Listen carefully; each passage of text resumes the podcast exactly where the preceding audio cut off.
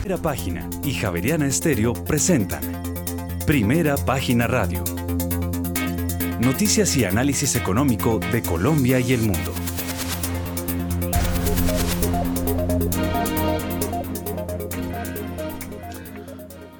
Muy buenos días, son las 6 de la mañana y 3 minutos. Les damos la bienvenida a una nueva emisión de Primera Página Radio. En este martes 29 de noviembre del año 2022 tendremos todas las noticias y el análisis económico de Bogotá, Colombia y el mundo hasta pasadas las 8 de la mañana. Bajo la dirección de Héctor Hernández y Héctor Mario Rodríguez, hoy presentamos la colocación total de bonos globales colombianos, la primera de 2022, alcanzó los 1.624 millones de dólares, así lo confirmó el Ministerio de Hacienda.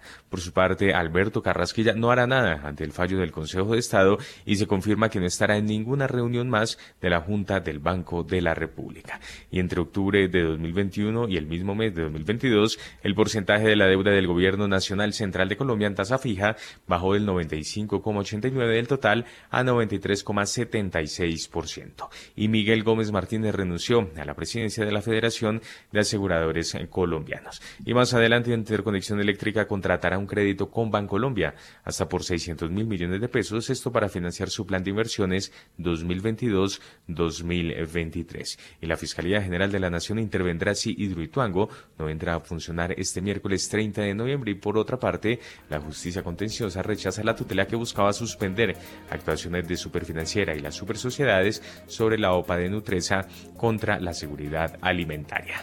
Tendremos estas y otras noticias hoy en primera página radio 6 de la mañana y 4 minutos les damos la bienvenida.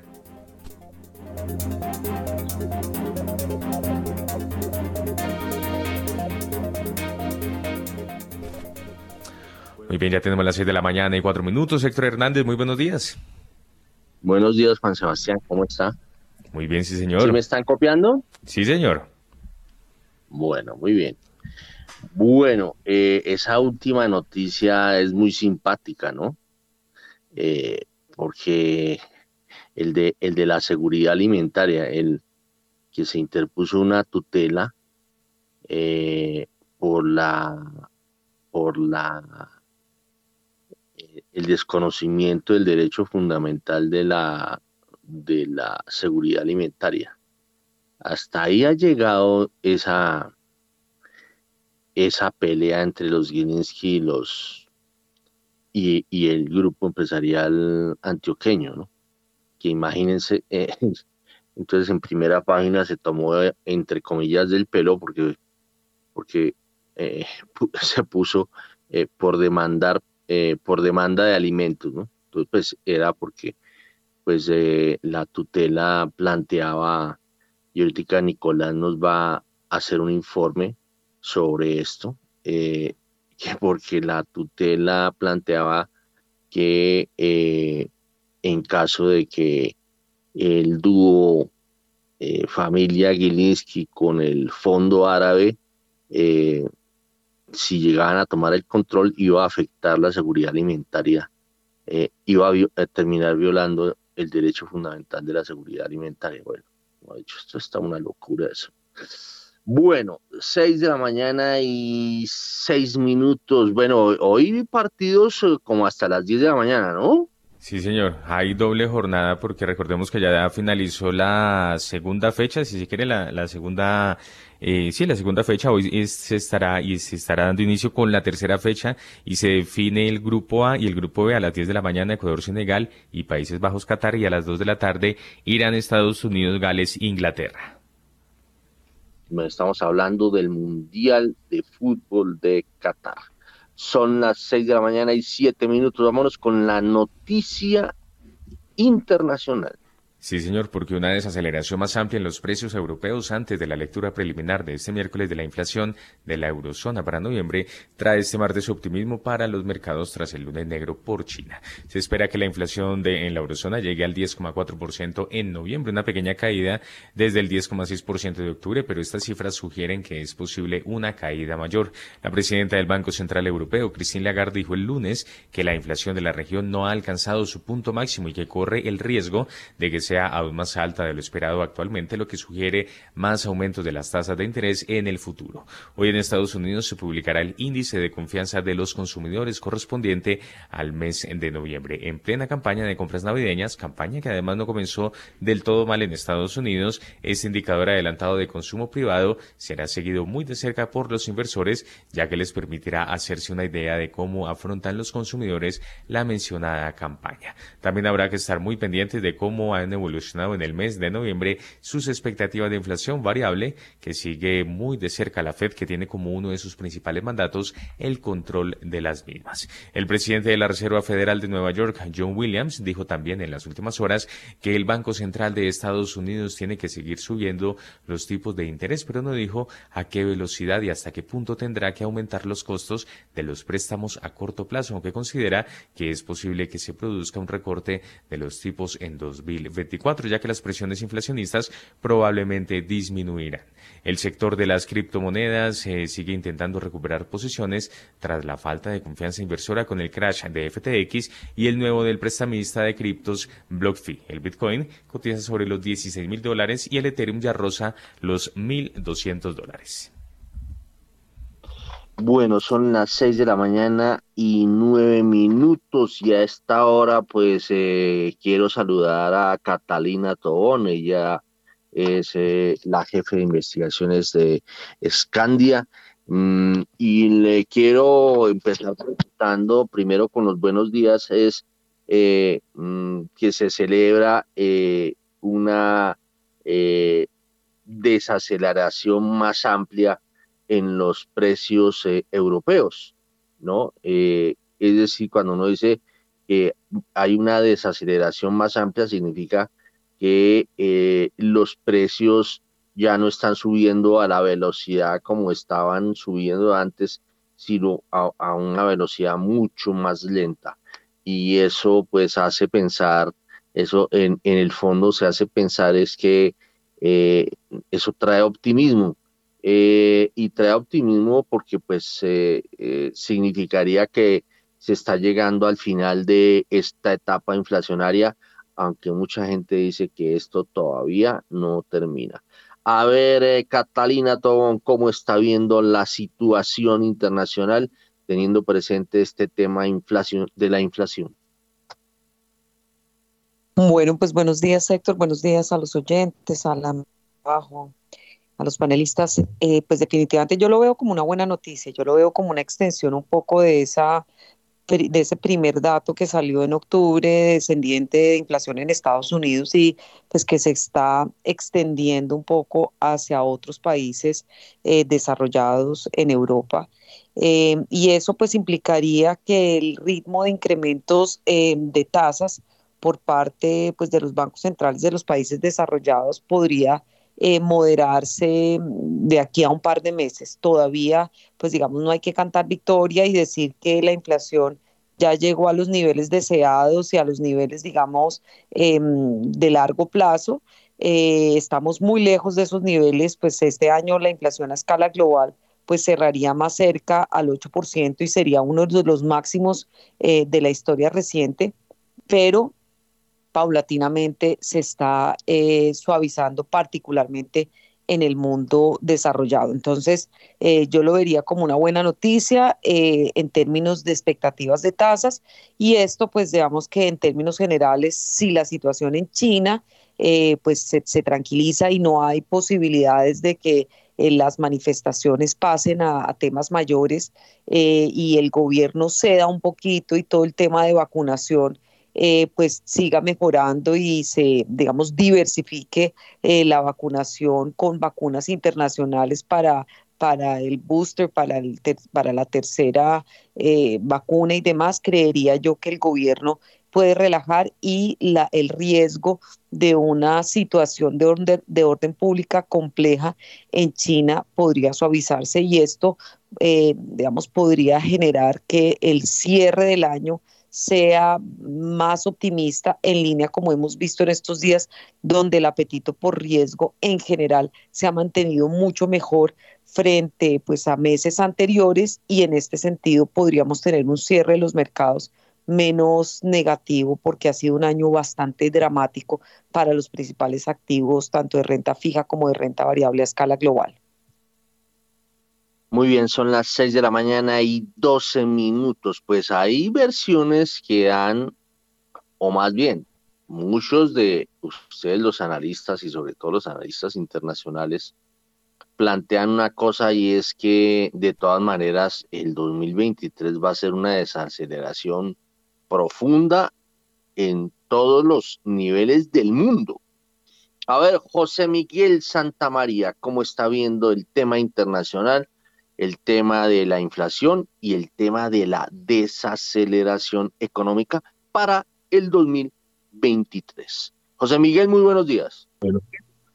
muy buenos días, Héctor. Muy buenos días a, los compañeros de panel y muy buenos días a todos los oyentes.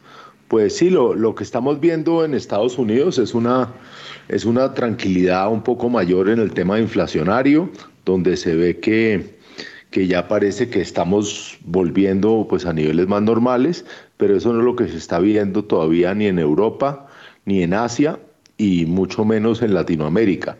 Yo, yo siento que los países emergentes tienen más problemas todavía y tienen más condiciones para tener que seguir subiendo tasas hacia futuro. El año entrante sí, definitivamente se ve un tema de recesión fuerte, más, más en Estados Unidos y en Europa que en Latinoamérica sí, pero de todas maneras eso va a impactar todo el mercado. Esperemos que, que acá en Colombia particularmente con el tema del aumento del salario mínimo no, no veamos unos temas de inflación más fuertes y un golpe mucho más fuerte a la industria y a las empresas. Bueno, son las eh, 6 de la mañana y 14 minutos. Bueno, eh, en, en materia de estrategia empresarial, a ver, Camilo Ramírez, eh, Camilo Ramírez Vaquero, quien ya está aquí con nosotros, eh, ¿usted cómo está preparando esa estrategia para algunas de las empresas que usted está asesorando, pensando en el tema de eh, la recesión mundial que tarde o temprano termina afectando a países emergentes como Colombia. Camilo, muy buenos días. Héctor, muy buenos días. Un saludo muy especial para todos.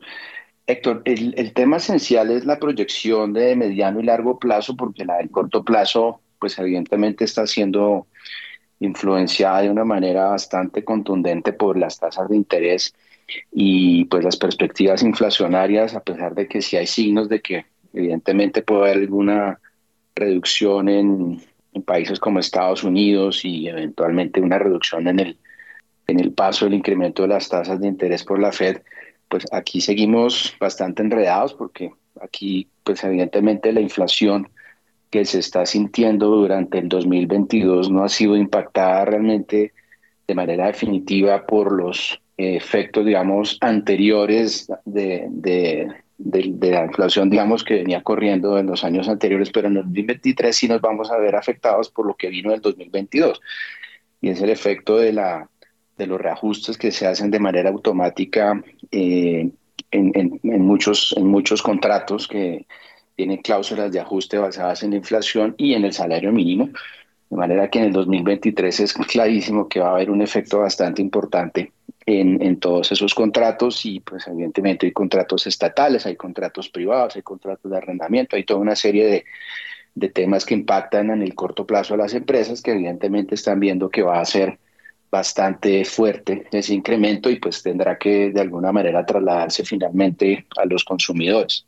Y en el mediano plazo pues evidentemente prepararse porque si hay un cambio muy fuerte en el comportamiento político frente a muchísimos proyectos de mediano y largo plazo en los temas de infraestructura, pues evidentemente hay una cantidad de temas que se están debatiendo ahora que todavía no es claro si van o no van. El tema del petróleo sigue siendo todavía una gran incógnita sobre si vamos o no a tener nuevos contratos de exploración. El tema de la construcción, evidentemente, en estratos altos va a estar muy, muy resentido en los próximos años por el, el efecto no solo de las tasas de interés, sino por la reforma tributaria que introdujo unos elementos que son tremendamente perjudiciales para la negociación de activos.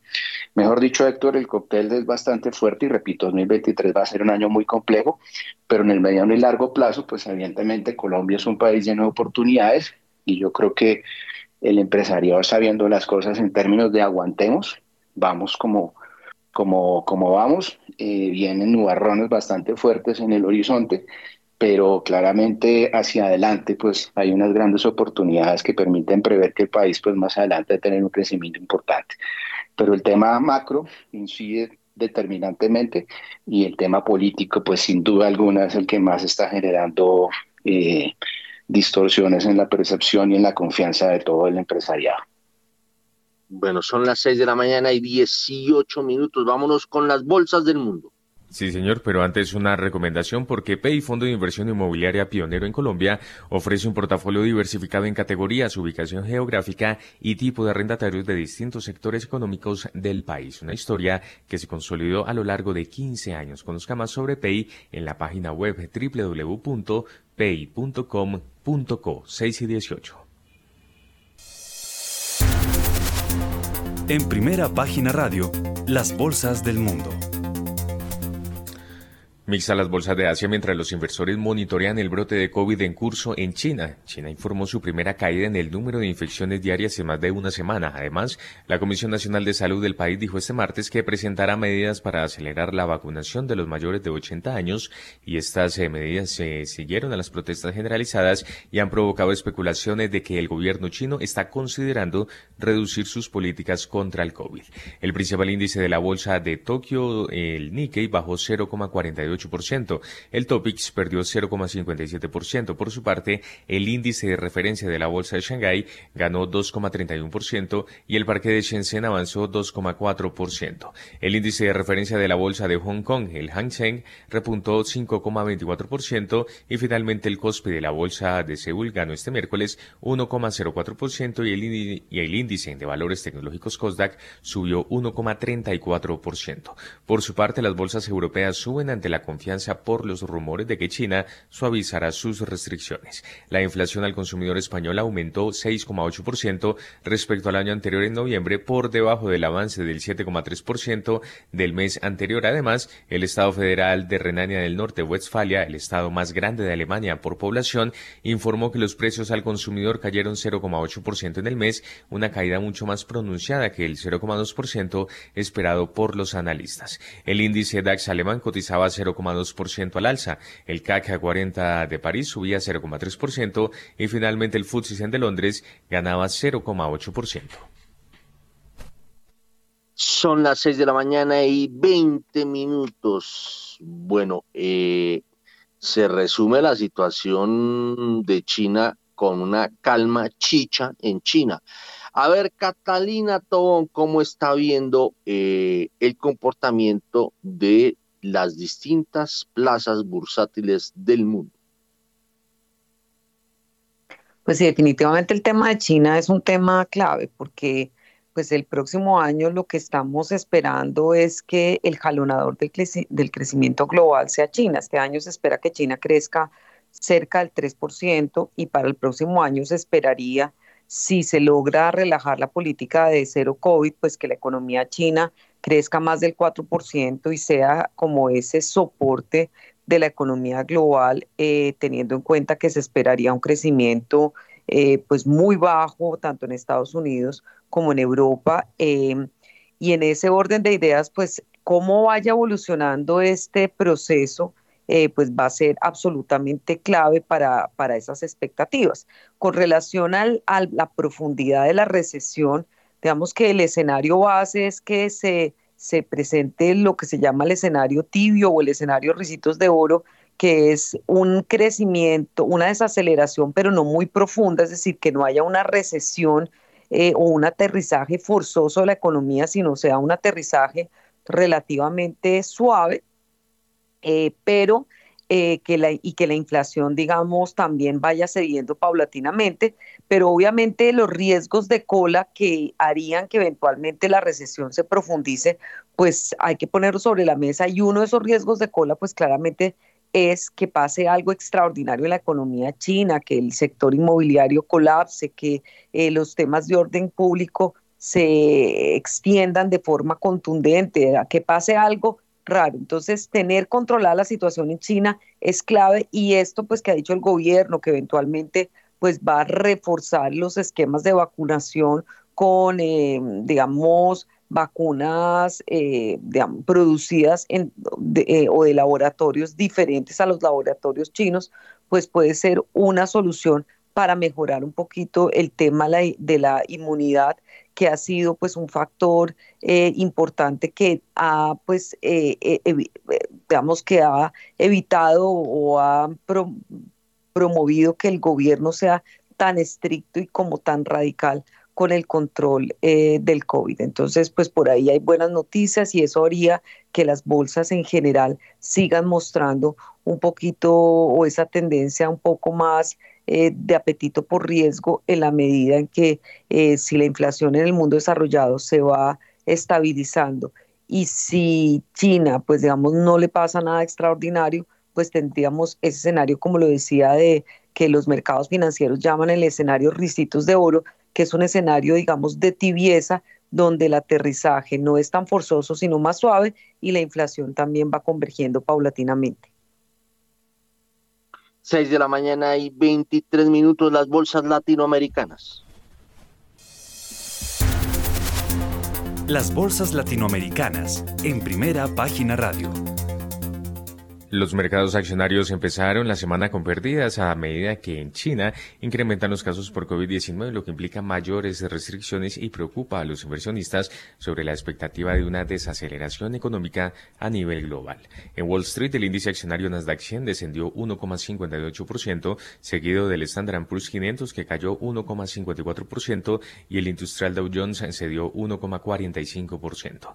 El índice Standard Poor's Merval de la Bolsa de Comercio de Buenos Aires cerró con una leve subida del 0,34%. El índice Bovespa de la Bolsa de Valores de Sao Paulo perdió 0,13%. El índice de precios y cotizaciones de la Bolsa Mexicana de Valores bajó 1,14%, mientras que el índice MSCI Colcap de la Bolsa de Valores de Colombia retrocedió 2,04%. El índice IPSA de la Bolsa de Santiago de Chile perdió 0,80% y finalmente el índice general de la Bolsa de Valores de Lima bajó 2,11%. 6 de la mañana y 25 minutos. A ver el vecindario José Miguel Santa María.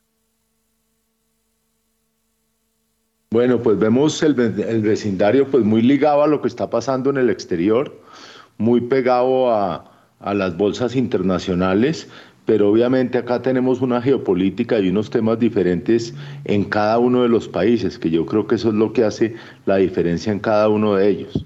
De una u otra manera, pienso que en estos momentos de incertidumbre y en momentos de, riesgo, pues estas bolsas latinoamericanas se vuelven menos interesantes cuando las tasas de interés en los mercados desarrollados están tan buenas y hay tantas oportunidades, ¿no? Entonces siente uno que, que no es el core business y, el momento de golpe de, de, estar metido en más riesgo, sino de estar mucho más centrado en, en los mercados pues más, más desarrollados. Muy bien, 6 de la mañana y 26 minutos. Vámonos a mirar eh, el ombligo, como digo yo. Vámonos a mirar qué está pasando en la Bolsa de Colombia.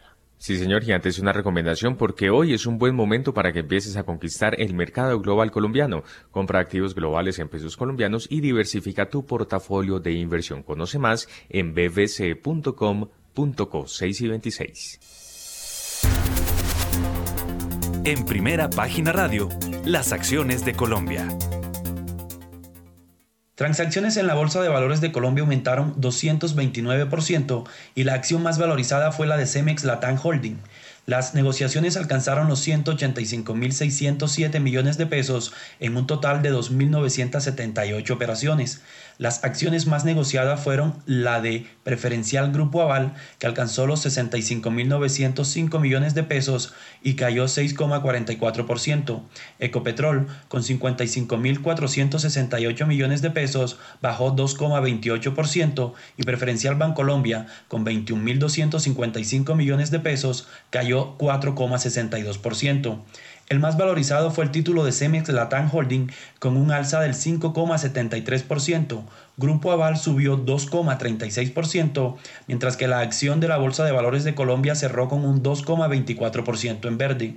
Las acciones más desvalorizadas fueron Mineros, la cual bajó 7,69%, preferencial Grupo Aval con una caída del 6,44% y preferencial Bancolombia con una baja del 4,63%. El índice Colcap bajó 1,99% a 1.240,99 unidades, mientras que el Colir cayó 1,70% a 729,83 puntos.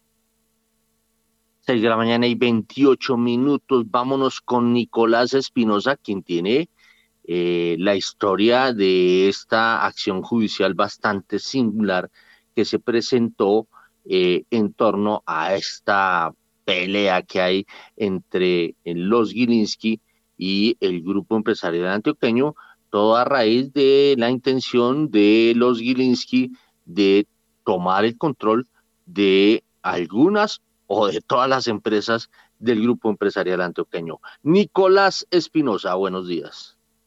El juzgado 41 administrativo de Bogotá declaró improcedente el amparo invocado por el señor Jorge Bustillo en contra de la superfinanciera y las supersociedades. Según el accionante, la alianza entre el Fondo Árabe IHC y la familia Gilinski para tomar el control del grupo Nutresa mediante el mecanismo de oferta pública de adquisición conllevaría a asumir una posición dominante en el mercado colombiano de alimentos procesados y que esto puede afectar el derecho fundamental a la seguridad alimentaria. El revés de esta tutela se constituye en un nuevo episodio de la novela que desde hace un año arrancó cuando los Gilinski iniciaron su toma hostil sobre empresas del llamado sindicato antioqueño. Ahora le metieron alimentos a la pelea empresarial. Bueno, imagínese. A ver, José Miguel Santamaría, eh, la localía, eh, Colombia, la bolsa y, y este tema bastante singular de que la pelea ya brincó a los estados judiciales y hasta llegó, se llega a hablar del tema de alimentos. Eh, a ver, José Miguel. Bueno, Héctor, no, lo que yo creo acá es que en, esta pelea entre, el GEA y, este grupo que ha querido tomarse hostilmente, pues estas compañías, pues pasa lo que pasa en todas las tomas hostiles, ¿no? Es que Acá esto no, esto no es de amigos, sino es toma de poder y toma de tomar control de las compañías. Entonces, lo que vamos a ver de aquí en adelante, porque falta yo creo que bastante para, para que se termine esta novela, es que van a seguir habiendo temas como los que pasaban ahorita con, con la seguridad alimentaria, porque hay un, unos señores que están en la compañía tratando de proteger unos intereses y de no dejarse sacar, mientras que hay otro grupo tratando de entrar a toda costa y tener el poder de la compañía. Entonces, yo creo que eso vamos a tener mucho más durante lo siguiente y eso que faltan pues otras compañías del grupo que yo creo que al final son las joyas de la corona donde realmente quieren llegar estas personas. Muy bien, son las 6 de la mañana y 30 minutos, 6 y 31 ya. Bueno, a las 6 y 31 yo quiero leer, yo quiero leer este significado. Venga a ver. Dice, tenacidad, fuerza que impulsa a continuar con empeño y sin desistir en algo que se quiere hacer o conseguir. Em, y yo hoy quiero eh, hablar con un eh, personaje tenaz que eh, hizo un trabajo sobre otro personaje también tenaz, pero no, con la acepción que hoy, se, hoy los jóvenes tratan de decir, cuando, uy, ese man es tenaz, cuando, eh, que es una acepción negativa, ¿no? Este tenaz es positivo. eh, de lo que implica el término tenacidad, que es fuerza que impulsa a continuar con empeño y sin desistir en algo que se quiere hacer o conseguir. Yo quiero que ustedes escuchen antes de entrar a, hablar con nuestro personaje invitado, escuchen esto, este, este mensaje que me dejó uno de los personajes apenas a un mes de morir. Escuchémoslo. Estimado Héctor, eh, dado unos problemas de salud, no estaré en capacidad de escribir hoy el tradicional editorial de primera página para mañana domingo. No obstante, de las lecturas que he hecho, creo que los temas, económicos de finales de octubre eh, más importantes son los siguientes.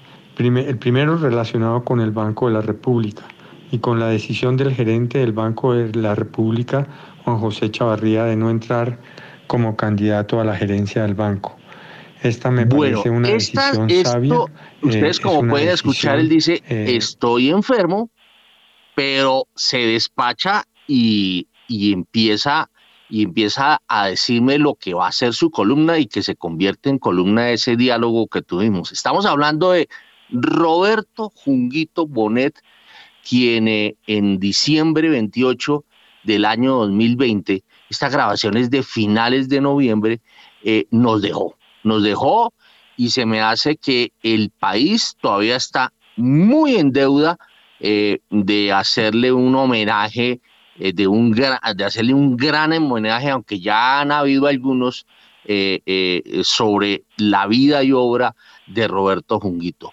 Y en la línea está otro personaje, así, tenaz como Junguito, que es el doctor Carlos Caballero Argáez, quien a mí me sorprendió y, acá está de invitado José Miguel Santamaría, que una vez me lo encontré a José Miguel y me invitó a desayunar a, un club y en ese club vi un personaje que estaba haciendo un ejercicio enorme, jugando tenis y yo decía, ¿y quién es él? Y me dijo eh, José Miguel, él es Carlos Caballero. Y le dije, pero él hace poco estuvo eh, enfermo, le, dio un derrame. Me dijo, no, pero ahí está eh, haciendo el ejercicio. Pues ese personaje es Carlos Caballero, otro personaje tenaz, quien va hoy um, eh, a presentar un libro en donde recoge la obra de Roberto Junguito en materia agrícola. O sea, mira, hay apuntes económicos, todos los apuntes económicos que recogió sobre la historia de la agricultura en Colombia. Eh, ese es un libro que coordinó y dirigió eh, el doctor Carlos Caballero y eh, yo quiero entrevistarlo por, porque es un hombre tenaz, al igual que el doctor Junguito, y quien va a estar a cargo de la presentación del libro, un libro que además contó con la ayuda de muchas instituciones, entre ellas el Banco de la República. Doctor Carlos Caballero, muy buenos días. A ver, a ver si si me cuentan qué está pasando, qué está pasando con el doctor Carlos Caballero. Bueno, mientras tanto yo les voy contando, eh, les voy diciendo mm, eh, más o menos de cuál es la temática de, este libro mm, de, que, dirigió eh, el doctor Carlos Caballero. en ese libro hubo una coordinación se llama Los 500 años de historia agrícola en Colombia. Eh, este libro, mm, venga a ver quiénes aparecen acá. En, sé que eh, además del doctor Carlos Caballero, eh, está Enrique López, dentro de los que colaboró en, en, en, en el desarrollo de eso. Aparecen Enrique López Enciso, José Leibovich, José Perfetti eh, del Corral y todo bajo la conducción del doctor Carlos Caballero. Em, el libro, pues obviamente es, recoge todos los apuntes eh, que hizo el, el doctor Roberto Junguito sobre la evolución de la agricultura en Colombia. y, y, lo que iba más o menos como en un 60% del libro cuando el doctor Junguito eh, conoció de, sus problemas de salud y le dijo a su gran amigo Carlos Caballero que eh, le ayudara a terminar la obra. Pues imagínense, uno eh, ya sabiendo cuál podía ser el desenlace, el doctor Junguito decide poner en manos del doctor Carlos Caballero una obra que venía desarrollando el doctor Roberto Junguito. El doctor Junguito también hizo una obra, antecitos de morir había, había sacado un libro que era sobre los apuntes de toda la economía, del desempeño de la, de la evolución de la economía en Colombia. A ver, eh, ¿ya tenemos conexión? ya lo vamos a eh, recuperar. Sebastián. ¿Cómo? Ya lo estamos recuperando. Ya en segundos. Bueno, entonces, eh, mientras lo recuperamos, venga a ver, qué es lo que sucede acá, eh, qué pasaría con esa conexión. Bueno, en la, la, primera mitad del libro fue escrita eh, por el doctor Roberto Junguito y la otra mitad la escribió el doctor Carlos Caballero con el apoyo de Leibovich, eh, Perfetti y López. Como ya dije, mm, son 645 páginas, 117 episodios y cubre todos los aspectos de la historia de la agricultura en Colombia. Em, el primer episodio escrito por Junguito tiene que ver con la conquista. Luego hay un segundo pasaje titulado Agricultura y Recursos Naturales en el Nuevo Reino de Granada y así continúa por todo el siglo XX el siglo XIX, perdón, eh, llega al siglo XX con otro episodio, la eh, fundación de la famosa, del famoso gremio, la Sociedad de Agricultores de Colombia, SAC, que eso data por allá entre los años 1904 y 1906 y cubre hasta el siglo XXI con el capítulo Desarrollo Rural, Tierras y Sustitución de Cultivos Ilícitos. Eh, para esta investigación el doctor Junguito se leyó todas las memorias de los secretarios de Hacienda del siglo XIX, imagínense, para ver qué decían sobre agricultura, sobre baldíos, sobre exportaciones agropecuarias. En fin, esto lo reseña el libro o lo, o lo va a reseñar el libro que se va a presentar hoy, o lo está reseñando, que lo va a presentar hoy el doctor Carlos Caballero, eh, en un evento organizado, eh, entre otros, por Desarrollo y por el Banco de la República. A ver, eh, eh, Juan Sebastián, cuénteme qué pasó. Ya lo estamos tratando de recuperar, tenemos unos problemas de señal. Bueno, a ver qué estará pasando. Vámonos entonces, mientras tanto, mientras logramos la conexión con el doctor Carlos Caballero, vámonos por favor con el con los datos que van a emocionar hoy a todos los operadores del mercado. En primera página radio, las claves de la jornada. 6 de la mañana y 41 minutos. Arrancamos en Europa porque estarán muy pendientes de las comparecencias de Luis de Guindos, vicepresidente del Banco Central Europeo, y de Isabel Schnabel, quien es miembro del organismo. Entre las claves económicas, los inversores estarán muy atentos a los datos de la inflación alemana de noviembre, que según las expectativas disminuirá con respecto al mes anterior, que llegarán durante la jornada, así como los datos finales de la confianza del consumidor de noviembre en la zona del euro. En Italia se conocerán las ventas industriales y en Reino Unido cifras de hipotecas en Portugal, será el turno de la confianza empresarial y del consumidor, unos datos que también se conocerán en la zona euro. Por el lado de Estados Unidos se va a publicar el índice de precios de vivienda y el índice de confianza de los consumidores en plena campaña de compras navideñas. Este indicador adelantado de consumo privado será seguido muy de cerca por los inversores. También habrá que estar muy pendientes de cómo ha evolucionado en el mes de noviembre las expectativas de inflación, variable que sigue muy de cerca la Fed, que tiene como uno de sus principales mandatos el control de las mismas. En Estados Unidos se conocerán el índice Redbook de ventas minoristas y las reservas semanales de crudo del API. Muy bien, son las eh, 6 de la mañana y 42 minutos. A ver, eh, mm, Catalina Tobón, los datos que hoy van a emocionar a los mercados.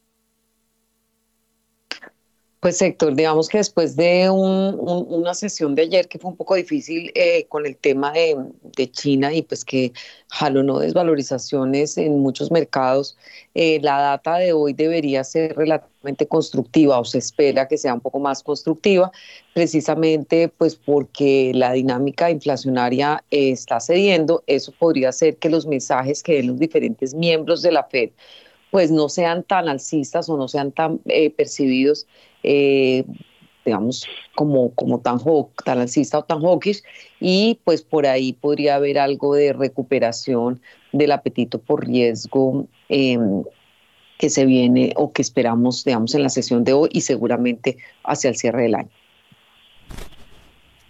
Bueno, muy bien. Son las 6 de la mañana y 43 minutos. Ya está conectado el doctor Carlos Caballero Argaez, eh, como yo dije y como ya lo reseñé acá, otro personaje tenaz, de mucha tenacidad, quien se encargó de eh, ponerse al frente de un libro sobre eh, la agricultura, los, los 500 años de agricultura en Colombia. Doctor Carlos Caballero, buenos días.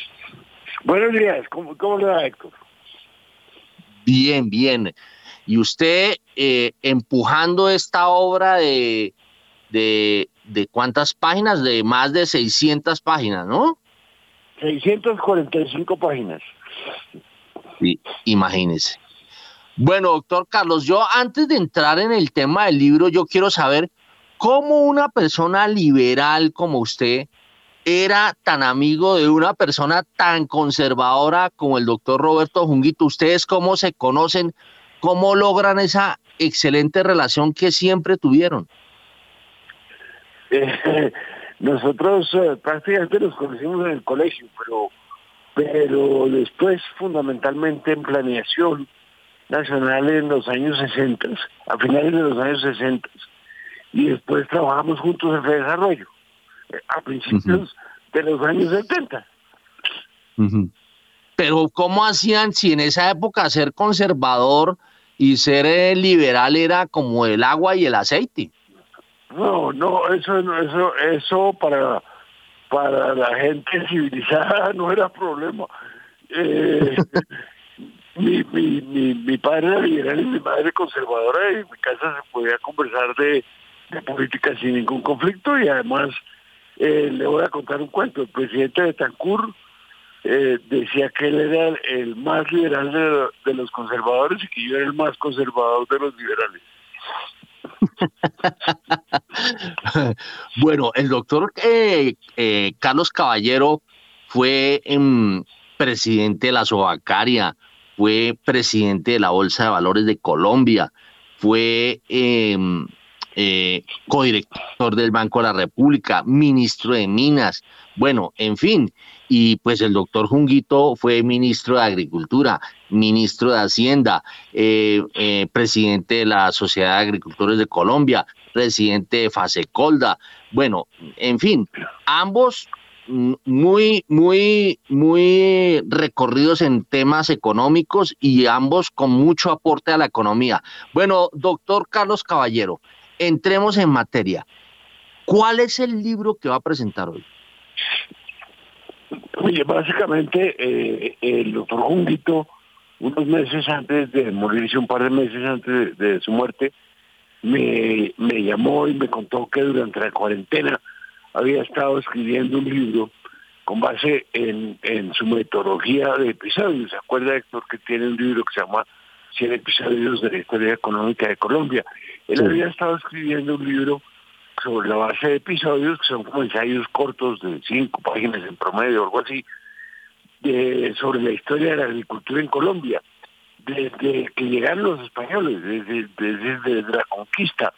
Básicamente, eh, Roberto miraba eh, fuentes secundarias, fuentes ya eh, escritas, escritos, textos que se habían escrito sobre la agricultura en algún momento y, comienza, digamos, con lo que mandaban los españoles a la corona sobre contando cómo era cómo era este país, cómo era cómo era la agricultura y qué frutos había en Colombia, etcétera. Y entonces eh, Roberto tenía un gran conocimiento de todos esos textos y, y lo que hizo fue escribir eh, en los episodios sobre la base de esos textos desde la desde la conquista, pasando por, y obviamente toda la colonia, y se leyó todas las memorias de los secretarios de Hacienda del siglo XIX para ver qué decía sobre agricultura, y, escribió 60 episodios antes de morir, digamos. Entonces, 60 episodios, unas 200, 200 y pico páginas, llegó hasta, hasta 1900 entonces me llamó por teléfono y, me dijo, mire, a ver si yo no creo que yo, con este estado de salud que tengo tan terrible, no creo que pueda terminar, pero quiero que usted se encargue de ver si, si, el libro puede salir. Hable con Echavarría en, en el Banco de la República, con Mejía en Fede Desarrollo, van a ver qué hacen, pero saquen el libro. Después lo vi unos días antes que muriera y me volvió a decir que sacar el libro. Entonces, eh, eh, hicimos un esfuerzo colectivo grande, con el, el Banco de la República se comprometió a que nosotros entregamos los textos, el banco editaba y publicaba el libro, como en efecto se hizo, se desarrolló, hizo una campaña para conseguir unos recursos para escribirlos, y con, con José, con Juan José Perfetti, José Leibovich, Enrique López y yo escribimos los episodios que faltaban y que Junquito había dejado programados con toda la bibliografía para llegar hasta el siglo XXI. Eso fue lo que hicimos en el segundo semestre del año pasado y en el primer semestre de este año. Y ya pues en estos últimos meses ha, habido pues todo el proceso de, edición y publicación y lo vamos a lanzar esta, esta tarde en la, en la Casa Museo del Banco de la República, en, eh, en la Casa de Gómez Campuzano. Óigame, eh, de los apuntes que hace el doctor Junguito, que pues usted nos cuenta que él llegó hasta 1900, son 500 años de historia de la agricultura en Colombia, de, esos apuntes, ¿cuál fue el que más le llamó la atención? No, a uno le llama mucho la atención, Héctor, el hecho de que, de que el problema de la tierra siempre ha estado ahí. El hilo conductor de todo eso parece ser la tierra, es decir, cómo asignar los baldíos y cómo usar lo mejor posible la tierra para aumentar la producción. Esa era como la, la gran preocupación que surge de todos esos textos y, curiosamente pues es, es un tema de, enorme actualidad.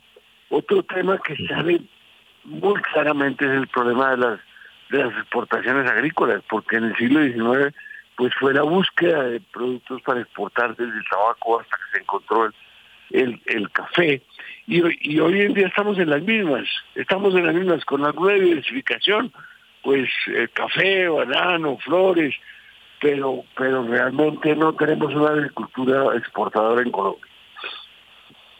Bueno, usted habla de, de, de, de, digamos, de la actualidad, de lo que le correspondió a usted, o sea, del 1900 para acá, ¿cuál es el punto que más le llama la atención?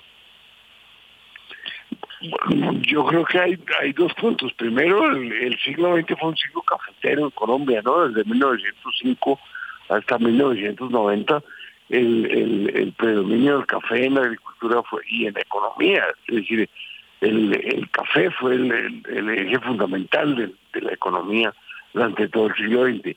Y a mí me llama mucho la atención en particular pues, pues todo el tema de, los conflictos agrícolas que hubo a finales de los, de, los años 20, conflictos entre los campesinos y los colonos y los propietarios de las haciendas y los esfuerzos fallidos en cierta forma de reforma agraria de los años 30, 40 y 60.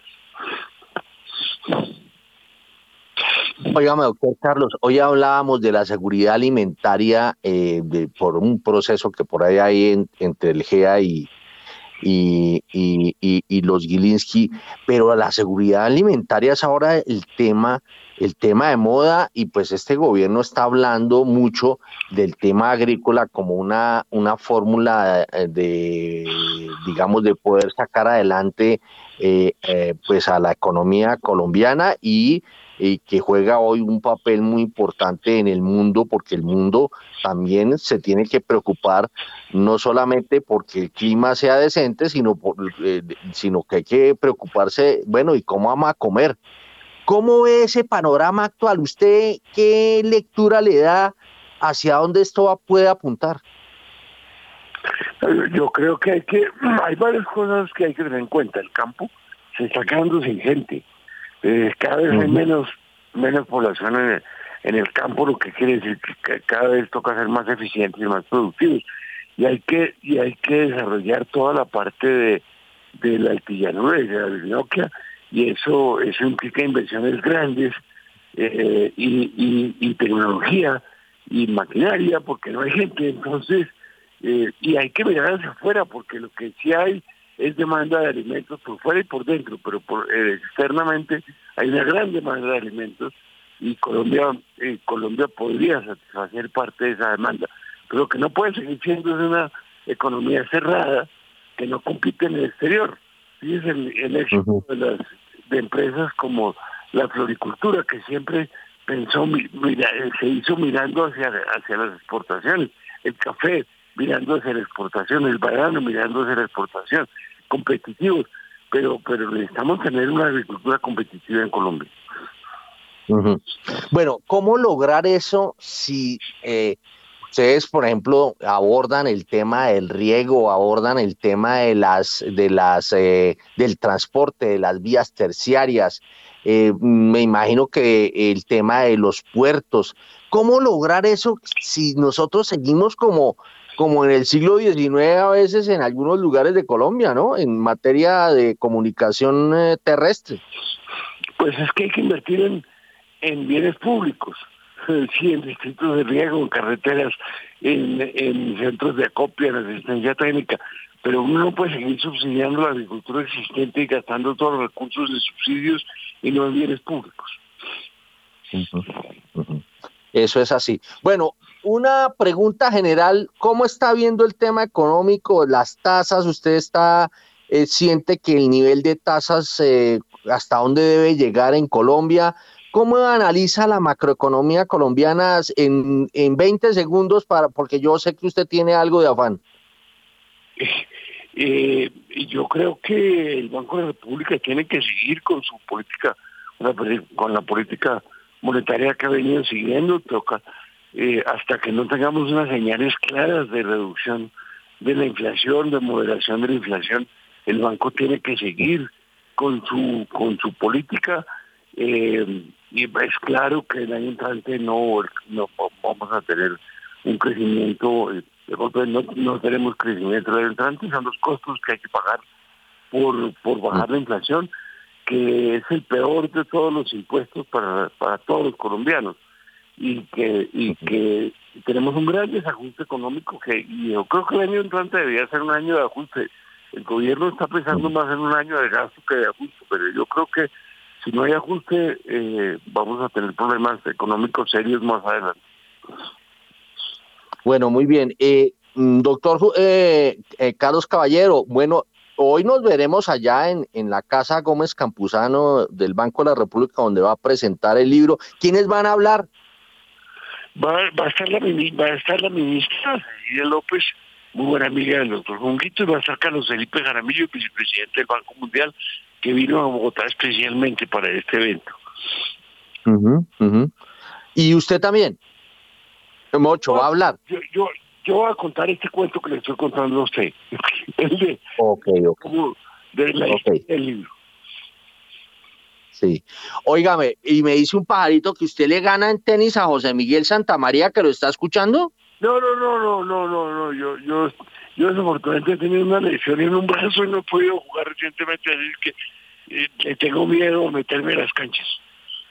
Ah, bueno, bueno, bueno. Doctor Carlos Caballero, muchas gracias.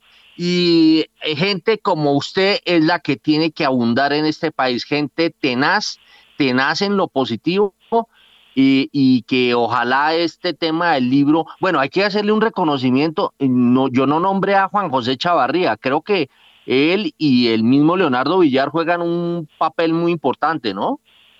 Sí, claro, todo, eh, Roberto Bunguito se murió el 27 de diciembre y el 1 de enero cambió el gerente del Banco de la República, pero pero Roberto y Juan José habían hablado por teléfono y después pues yo me entendí ya con Leonardo. Bueno, muy bien. Bueno, doctor Carlos Caballero, muchas gracias y espero que esa presentación hoy sea eh, de lujo como creo que va a ser. Muy bien, allá nos vemos. Muchas gracias. Bueno, listo. Es el doctor Carlos Caballero a las 6 de la mañana y 57 minutos. Óigame, José Miguel, usted que, que, juega tenis y a donde yo he visto que va también el doctor Carlos Caballero, eh, eh, eh Juguito jugaba allá también en el, en, el, club. No, no, no, no, no. No, Carlos Caballero sí juega desde siempre allá y como digo, él sigue jugando todavía, pero Juguito no. Sí, Sí, sí. Eh, eh, bueno, ¿qué percepción usted tiene de, esta tarea de Carlos Caballero? Eh, usted en, esos diálogos, también en orillas diferentes, ¿no? Porque el doctor Carlos Caballero liberal y usted godito, ¿no? Sí, pero, pero fíjese que es que en materia económica, pues el conservatismo pregona el liberalismo económico, ¿no?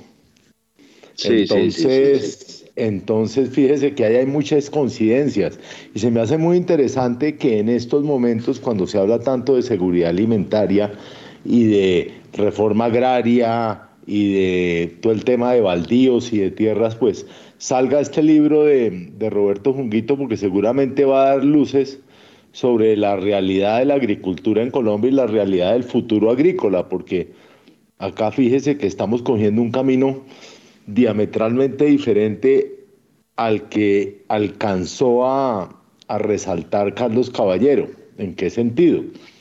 En que Carlos Caballero habla de tecnología, habla de agroindustria, habla de lo que todos pensamos que, que, es el futuro de la agricultura.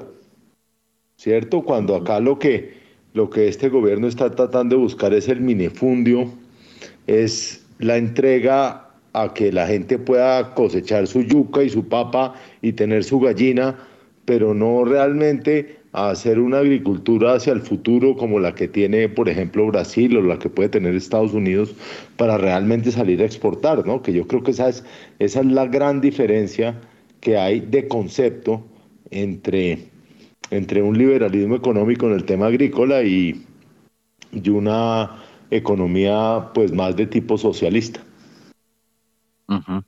Son las 7 de la mañana, pero yo antes de ir al corte con comerciales, eh, yo quiero eh, contar una, digamos, una infidencia, pero más una concepción mía. Y es que eh, uno cuando es periodista, pues gana premios de periodismo. Yo el mejor premio de periodismo que tuve, les confieso, fue esa, esa, ese, esa, esa forma de interrelacionarme con Junguito y de, la confianza que él depositaba en mí cuando él escribía. Y, a mí Junguito varias veces me dijo, durante los ocho años que escribió todos los domingos, nunca dejó de escribir, era una cosa eh, hasta el final eh, ya eh, bastante golpeado de salud, él, él se rebuscaba y buscábamos la forma de que la, columna eh, eh, saliera publicada en primera página.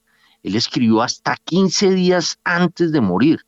Y, él cuando, cuando estaba bien, porque las últimas columnas, él me mandaba unos audios y yo, yo los procesaba y salía la columna. Eh, y, obviamente el lunes siempre decía, ya salió muy bien, muy bien, me decía él el lunes siguiente, pero yo me, me siento que el mejor premio de periodismo que he tenido yo y que tendré porque ya no existe el doctor Junguito, para mí el, el, ministro de Hacienda más, más eh, eh, berraco que ha tenido el país, eh, yo lo resumiría así. Él, él a veces se, le, se le, le, hacía falta un tema, ¿no? Y me decía, oiga Héctor, yo escribí la columna, pero me faltó abordar el tema de la inflación de este mes. ¿Por qué usted no me agrega un párrafo que usted es mejor economista que yo, me decía. Imagínese lo que él me decía, que yo, que yo era mejor economista que él. Entonces, y cuando bueno, yo rehacía o, o, le incluía lo que él me decía, y el lunes me felicitaba. Ese lunes yo me sentía obteniendo el mejor premio de periodismo y de economía que una puede recibir, eh, porque él, él me hizo sentir me hizo graduar en periodismo y en periodismo económico, eh, eh, que era, pues obviamente era su, su, su, pan nuestro de cada día, porque Junguito era una persona que no paraba, no dejaba de escribir. Siete de la mañana y dos minutos, nos vamos con el corte de comerciales dos minutos después de las siete.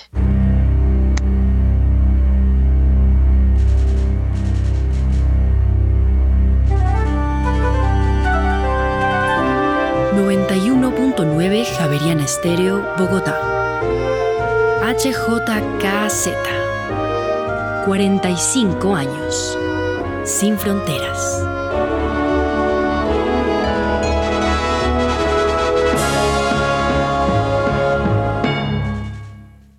Yo elegí ser escuchada y recibir apoyo cuando lo necesite. Gracias al pago de tus impuestos, estamos cumpliendo nuestro plan de gobierno. 24 horas, todos los días del año, psicólogas, trabajadoras sociales, abogadas y enfermeras están disponibles para recibir la llamada de mujeres que viven una situación de violencia. Trabajo que da resultados. Alcaldía Mayor de Bogotá. En Movistar adelantamos los regalos de Navidad con camisetas campeonas. Ponte la 10 activándote en un plan Movistar total desde 450 megasimétricas por 47,495 pesos mes 2 y 3 y lleva gratis una camiseta edición limitada. Compra ya en movistar.co o marca numeral 709. Nadie te da más. Aplican términos y condiciones. En Acciones y Valores, nuestra prioridad es construir la mejor versión de su futuro financiero. Por ello, creamos soluciones para cada uno de sus objetivos. Descubra nuevas formas de ahorrar y simplifique todo desde el celular a través de inversiones digitales desde un peso. Genere rentabilidad y a la vez impacto positivo en el mundo con inversiones responsables.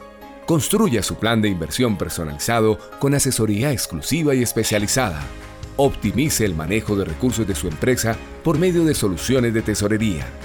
Realice envíos y pagos internacionales seguros de la mano de nuestro aliado Western Union. Es momento de crear metas juntos. Conozca la mejor forma de hacerlo. Contáctenos en www.axivalores.com o al WhatsApp 323-236-5222, vigilado y regulado por la Superintendencia Financiera de Colombia.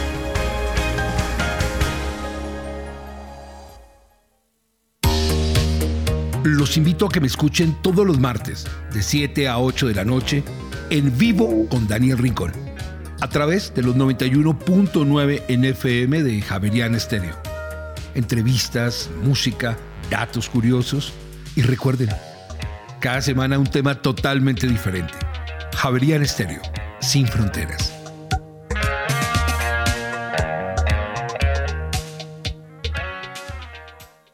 Yo elegí regalarme tiempo para cumplir mi proyecto de vida. Gracias al pago de tus impuestos, estamos cumpliendo nuestro plan de gobierno. Creamos 14 manzanas del cuidado para relevar a miles de mujeres cuidadoras para que puedan descansar, estudiar y emprender mientras cuidamos a quienes ellas cuidan. Trabajo que da resultados. Alcaldía Mayor de Bogotá. En Movistar adelantamos los regalos de Navidad con camisetas campeonas. Ponte la 10 activándote en un plan Movistar total desde 450 megasimétricas por 47,495 pesos mes 2 y 3 y lleva gratis una camiseta edición limitada. Compra ya en movistar.co o marca numeral 709. Nadie te da más. Aplican términos y condiciones. En Acciones y Valores, nuestra prioridad es construir la mejor versión de su futuro financiero. Por ello, creamos soluciones para cada uno de sus objetivos. Descubra nuevas formas de ahorrar y simplifique todo desde el celular a través de inversiones digitales desde un peso. Genere rentabilidad y a la vez impacto positivo en el mundo con inversiones responsables. Construya su plan de inversión personalizado con asesoría exclusiva y especializada. Optimice el manejo de recursos de su empresa por medio de soluciones de tesorería. Realice envíos y pagos internacionales seguros de la mano de nuestro aliado Western Union. Es momento de crear metas juntos. Conozca la mejor forma de hacerlo. Contáctenos en www.axivalores.com o al WhatsApp 323-236-5222, vigilado y regulado por la Superintendencia Financiera de Colombia.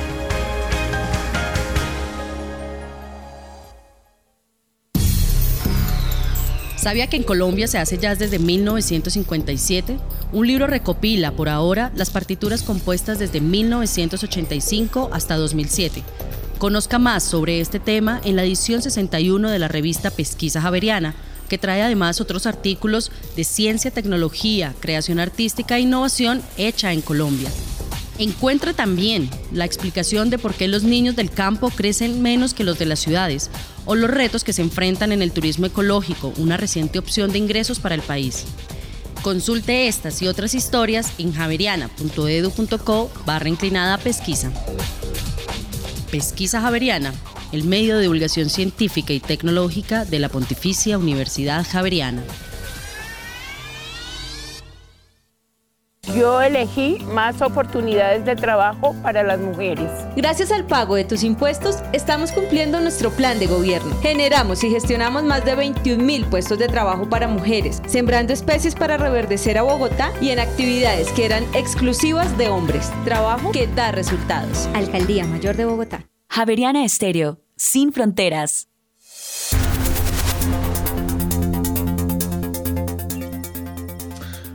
En Colombia ya tenemos las 7 de la mañana y 8 minutos. Continuamos en primera página radio y para Bogotá y la Sabana se prevé cielo entre parcial y mayormente nublado con precipitaciones ocasionales y lluvias sectorizadas. Bueno, son las 7 de la mañana y 8 minutos. Eh, y pues a mí, mm, la verdad, la verdad, me, me complace tener personalidades y personajes como los de Carlos Caballero y recordar esa tenacidad de Roberto Junguito, una persona que hasta eh, faltando unos pocos días de dejar este, este mundo, estaba preocupado en, en, hacer cosas, en trascender. Y eso se me hace pues una, una cosa que, dicho, que, que, le da lecciones eh, eh, de vida a, a, todo el mundo. Es una lección que, que uno, la verdad, la verdad, a mí me sorprendió esa, esa, esa forma como Junguito hasta último momento estaba pensando en trascender, en trascender para bien, ¿no? Bueno, siete de la mañana y nueve minutos, seguridad alimentaria. Y veo que está conectado con nosotros Guillermo Valencia, que últimamente le, está, le está, se le está haciendo tarde para coger el Transmilenio en Brasil. Eh, a ver, eh, Guillermo Valencia, usted ha hablado mucho de que tenemos que eh, hacer un revolcón en el tema de la tecnología, ¿no? De, entrar en ese mundo y hacer el revolcón. Pero mientras no haya que echarle al buche, como dice un amigo mío, pues eh, es muy difícil que hagamos tantas cosas. ¿Cómo ve el tema de la seguridad alimentaria del mundo y cómo percibe usted a Colombia en, en, en ese mapa en donde el país debe jugar un papel muy importante y esa es la, digamos, esa es la, eh, lo que planteó el doctor Carlos Caballero y pues eh, José Miguel algo trató y pues obviamente este gobierno tiene en la mira el tema de la agricultura. A ver, eh, Guillermo Valencia de Brasil. Héctor, un saludo muy especial, un saludo para los colegas, para la mesa de trabajo y por supuesto para la gran audiencia primera página. Pues me disculpo primero por, por estar llegando un poco tarde, pero es que hay un cruce de horarios que estoy tratando de resolver. Pero pues aquí estamos. El tema de seguridad alimentaria y el tema que usted menciona como en la pirámide de las prioridades de Maslow, ¿no? Si no está la barriga llena, como usted describe, pues difícil pensar en otras cosas y, tiene mucho sentido. Eh, Colombia tiene una oportunidad gigantesca en el tema agro, una, y varios ejemplos a seguir, como José Miguel mencionaba en Brasil, ¿no? Digamos acá, eh, en Brasil el tema agro es tremendo, y es tremendo porque también tiene escala, y es tremendo porque también tiene tecnología. Entonces no es que porque estemos hablando de alimentos, no quiere decir que no podamos hablar de tecnología. Hay muchas innovaciones tecnológicas en la producción de alimentos, no solo eh, en la manera y en las cadenas de valor de, de, esos cultivos, sino también en biotecnología que se usa eh, en la creación de semillas y, y, en, y, en, muchos procesos que tiene que ver con el agro, que no soy especialista, pero sí eh, es algo que estamos empezando a investigar con detalle. Entonces, definitivamente, en ese contexto que hemos hablado muchas veces en el programa de un mundo multipolar, en ese contexto donde se compite por recursos naturales, por tecnología, y, por unos commodities eh, muy particulares, pues el agro es muy grande. Y, el tema es que cuando uno mira la evolución de las sociedades, eh, apenas las sociedades empiezan a crecer y a tener riqueza, pues también cambia su dieta. Y, y, el primer cambio en la dieta, pues es el consumo proteico. La sociedad que está haciendo esa transición poco a poco, y de hecho está haciendo una transición dramática, porque lo que está pasando en China es muy grande, no, no, no tiene tanta cobertura, pero, pero China está haciendo un proceso de, de transformación gigantesco.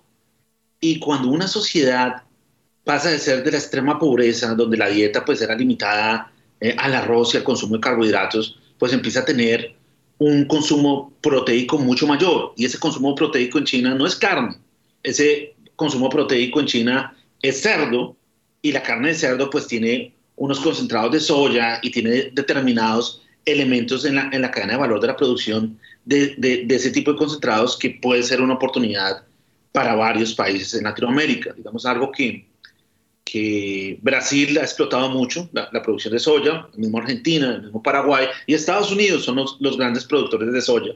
Pero como estamos en una guerra fría, pues la ventaja competitiva que tenían esos productores en Estados Unidos pues ya deja de estar porque va a hacer más sentido buscar socios comerciales en Sudamérica para China que en los Estados Unidos. Entonces, definitivamente, los alimentos son una oportunidad de inversión gigantesca y también puede ser una, una oportunidad estratégica de corto plazo eh, para Latinoamérica. Ahora, la tecnología en alimentos también está cambiando radicalmente, ¿sí? porque realmente cuando se pueden entender cómo funcionan las proteínas mejor, también va a cambiar muchísimo cómo se cultiva, cómo se produce y qué consumimos y el impacto que eso tiene también sobre el medio ambiente. Entonces, ahí hay un tema supremamente interesante, pero yo creo que la palabra clave en el agro se llama escala y se necesita una escala para poder ser competitivos o si no, pues eh, solamente es pensar con el deseo, ¿no? Bueno, muy bien, son las 7 eh, de la mañana y 15 minutos. Eh, a las 7 y 15, a ver, Catalina Tobón, ¿usted cómo ve? ¿Usted se ha metido a mirar el tema del agro en Colombia? Pues digamos que los análisis que nosotros eh, realizamos en materia, digamos, sectorial, pues claramente pues competen una expectativa de, crecimiento potencial interesante en este sector. Eh, digamos que lamentablemente eh, en términos de momentum el, el, agro ha perdido terreno en los, pues digamos, en las cifras disponibles eh, al tercer trimestre del 2022 y seguramente desde cara al cierre de, del año este sector eh, podría verse impactado. ¿Por qué razón? Pues claramente por el aumento de los costos, el conflicto entre, entre Ucrania y Rusia ha implicado que todo el tema de los fertilizantes pues ha impactado mucho eh, pues el, tema de los costos en este sector y obviamente esto le ha restado eh, pues digamos competitividad en el corto plazo hacia el 2023 digamos los análisis sectoriales que nosotros estamos haciendo pues implican em, que este sector debería ser un jalonador del crecimiento eh, para el próximo año. No obstante, pues digamos, todos los aspectos que ustedes han planteado de competitividad, de productividad, del tema logístico, pues siguen impactando nuestro sector y hacen que el proceso, digamos, de desarrollo sea un proceso eh, pues que no sea lo suficientemente rápido y pues tal como lo necesita eh, nuestra economía. Y por supuesto, la problemática de seguridad alimentaria pues es una problemática muy fuerte y nuestros países en América Latina pues tenemos un potencial gigantesco para eh, ayudar a, garantizar este tema de seguridad alimentaria, pero claramente para eso se necesita pues un mucho tema de vocación política y obviamente pues eh, generar mayor competitividad, mayor productividad e incentivos pues para que la gente eh, se quede en el campo y no haya esa migración tan masiva hacia las ciudades eh, donde pues digamos que otros sectores, servicios y, industria se desarrollan, pero pues obviamente se se ralentiza un sector con altísimo potencial en Colombia. Bueno, Camilo Ramírez quiere opinar, pero pues yo, yo no le había preguntado porque pues no lo veo muy relacionado con la macroeconomía ni con la agricultura, y mucho menos con la agricultura, pero usted levanta la mano a ver, yo, yo le doy la, la palabra. Camilo Ramírez Vaqueo. Héctor, muchas gracias. Lo que pasa es que yo creo que hay dos temas que, que uno tiene que distinguir claramente cuando opina sobre estas, eh, digamos, visiones políticas tan diferentes sobre el tema de la tierra. La primera es que una cosa es la propiedad de la tierra y otra cosa es el uso de la tierra. Eh, la propiedad de la tierra puede ser del Estado, puede ser de los particulares, puede ser de muchos particulares. Eso es irrelevante porque al final de cuentas es para qué se utilice la tierra y en función de qué proyecto se utilice la tierra.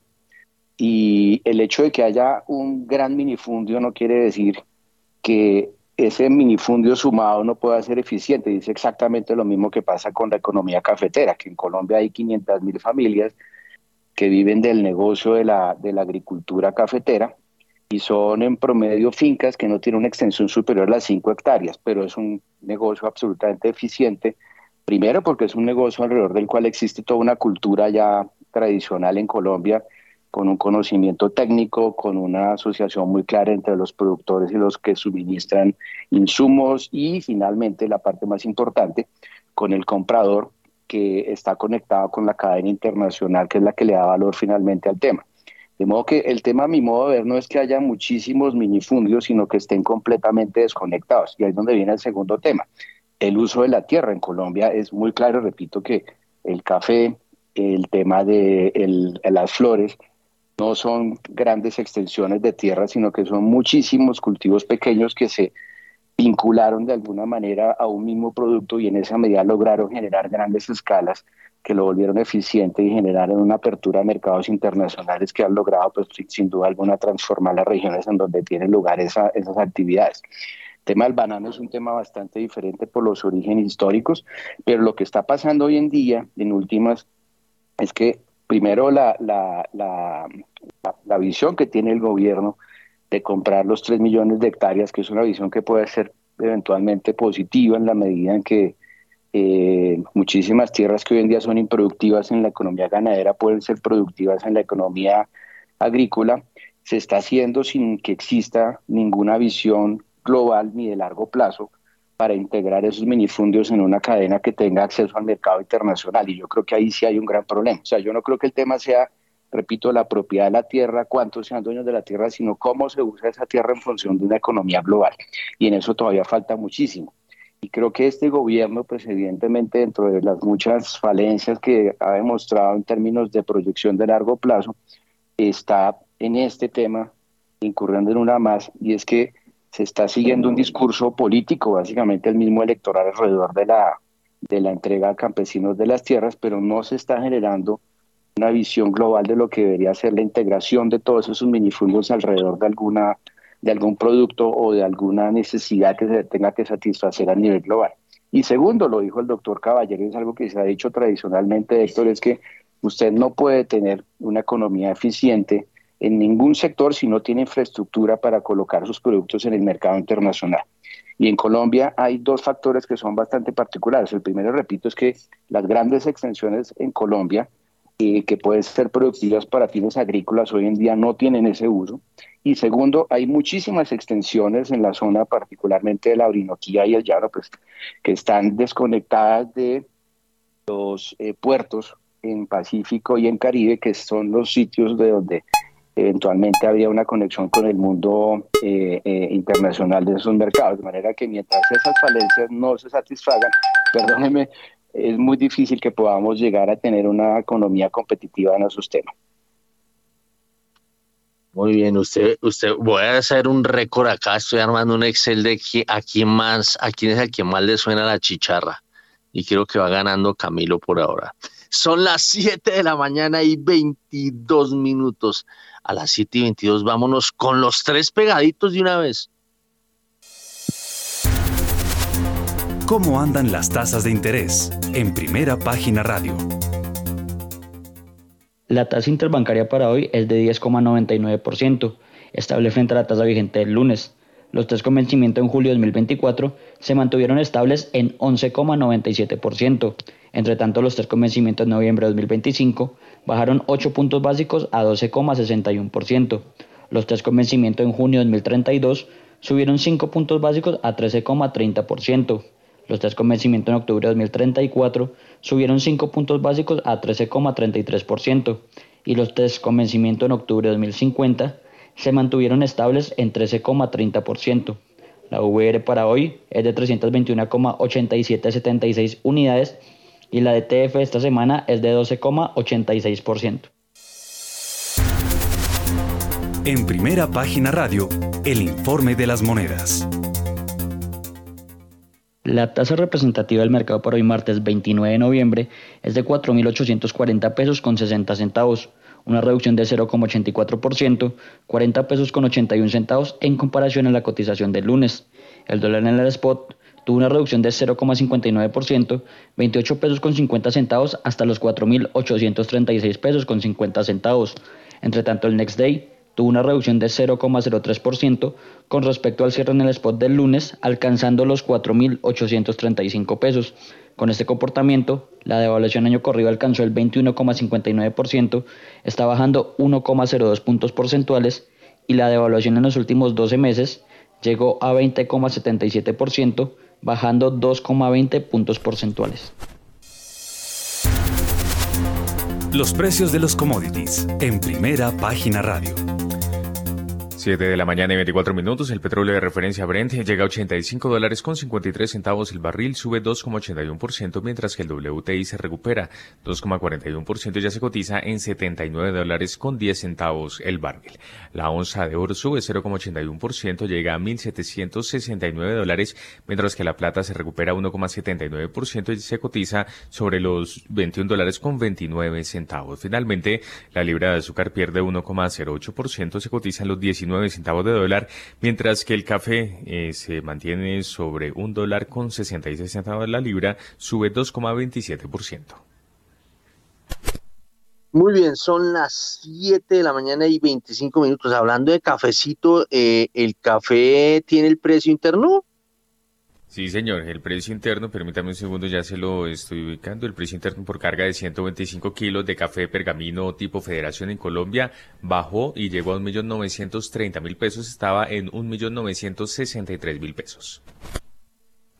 Bueno, sigue bajando. ¿A cómo está el precio del café? Eh, recuérdemelo y, y de una vez regáleme el del Brent el precio del café hasta ahora, la libra se mueve sobre un dólar con 66 centavos. El petróleo de referencia Brent llega a 85 dólares con 56 centavos el barril.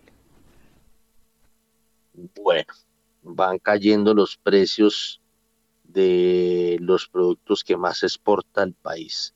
7 y 25. A ver, arranquemos por el tema, por este tema. Miremos los commodities. A ver, Catalina Tobón. Pues en general un poco lo que estamos viendo es que los activos de mayor riesgo están reaccionando relativamente bien, pues el apetito por riesgo está resurgiendo por lo que hablábamos de unas noticias más tranquilizadoras en China. Y recordemos que China pues es un eh, driver importante de los commodities porque pues ellos digamos que demandan eh, este tipo de productos y evidentemente ante una expectativa de mayor crecimiento global, pues mayor expectativa de demanda de commodities. Entonces, eso ha hecho que los commodities reaccionen de forma positiva, a pesar de que haya algunos que efectivamente pues eh, tengan factores propios y que, que, que, que, no tengan tanta eh, correlación con los índices generales, pero esto pues hemos visto que están mostrando una buena dinámica. Igualmente las monedas emergentes que también pues se ven eh, impactadas de una u otra forma por la dinámica de los commodities están eh, reaccionando de forma positiva y en general la gran mayoría de activos de mayor riesgo están eh, pues mostrando en la apertura un poco más de optimismo frente pues a la desaceleración que vimos en la última jornada tras las preocupaciones por China. Y esta dinámica se está incentivando adicionalmente porque los datos de inflación, como lo decíamos antes, en países desarrollados de las pues particularmente la zona euro han sido relativamente constructivas, lo que podría implicar que eventualmente los bancos centrales pueden ser un poco más cautos hacia adelante en las subidas de tasas para no jalonar una recesión muy fuerte, una caída muy fuerte de la economía global. Siete de la mañana y 27 minutos y antes de mirar un poco el dólar y un poco eh, la renta fija, yo quiero escuchar este informe de Daniel Támara.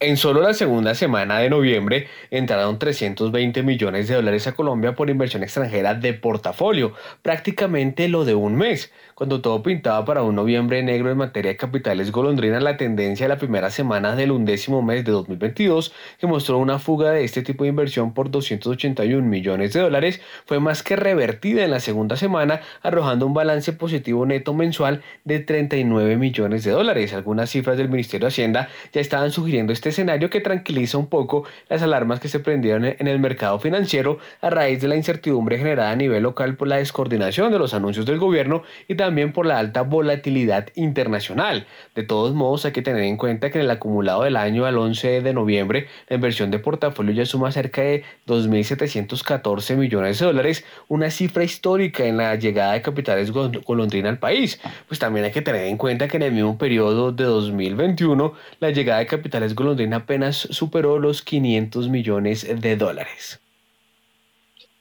Bueno, eh, pues yo tengo una persona, un personaje que nos puede ayudar a mirar esto, que esta, esta revelación que nos hace eh, Daniel Támara de que en la primera semana de noviembre entró Artica Platica en materia de portafolio eh, eh, y es José Roberto Acosta, el director de crédito público del Ministerio de Hacienda. José Roberto, muy buenos días. Aló, eh, sí. A ver. ¿Aló, me escucha? Ah, Qué pena. Ah, no, pero es que se le olvidó cómo era la cosa, ¿no? Sí, ahora sí le escuchamos. Eh, ¿Me escuchan o no? Sí, está nítido, ahora sí. Buenos días, José Roberto. Bueno, bien. Yo estoy yo lo estoy escuchando bien a usted, pero usted creo que no nos está escuchando. A ver. Muy buenos días. Yo, yo no los estoy escuchando. ¿Tengo algún deli? ¿Sí? Yo sí ah, los estoy. Yo, yo lo escucho, yo lo escucho. Yo.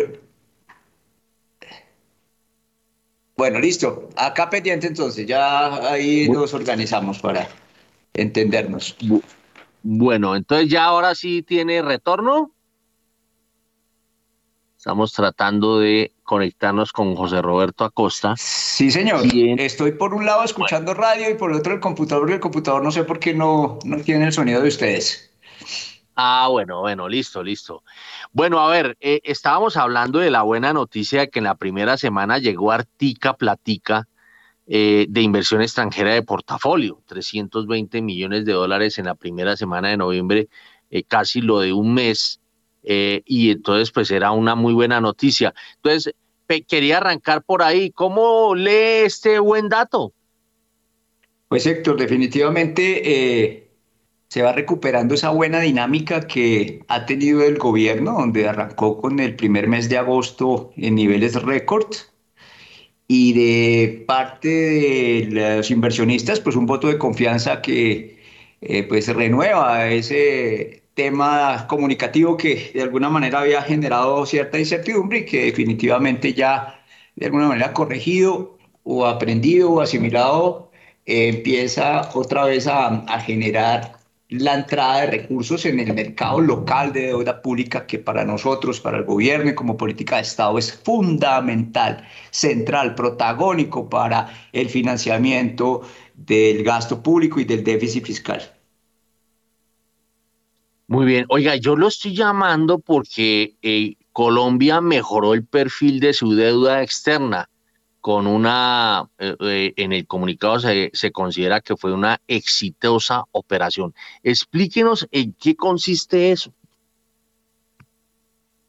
Pues Héctor, la idea fundamental de esta operación, eh, que fue exitosa el día de ayer en unos momentos tan difíciles para los mercados internacionales, para un país emergente como Colombia, que además no tiene grado de inversión, es haber entrado o vuelto a entrar al mercado de bonos eh, en una circunstancia donde muy pocos países lo han hecho y donde el propósito fundamental es el de garantizar el pago de las acreencias de corto plazo.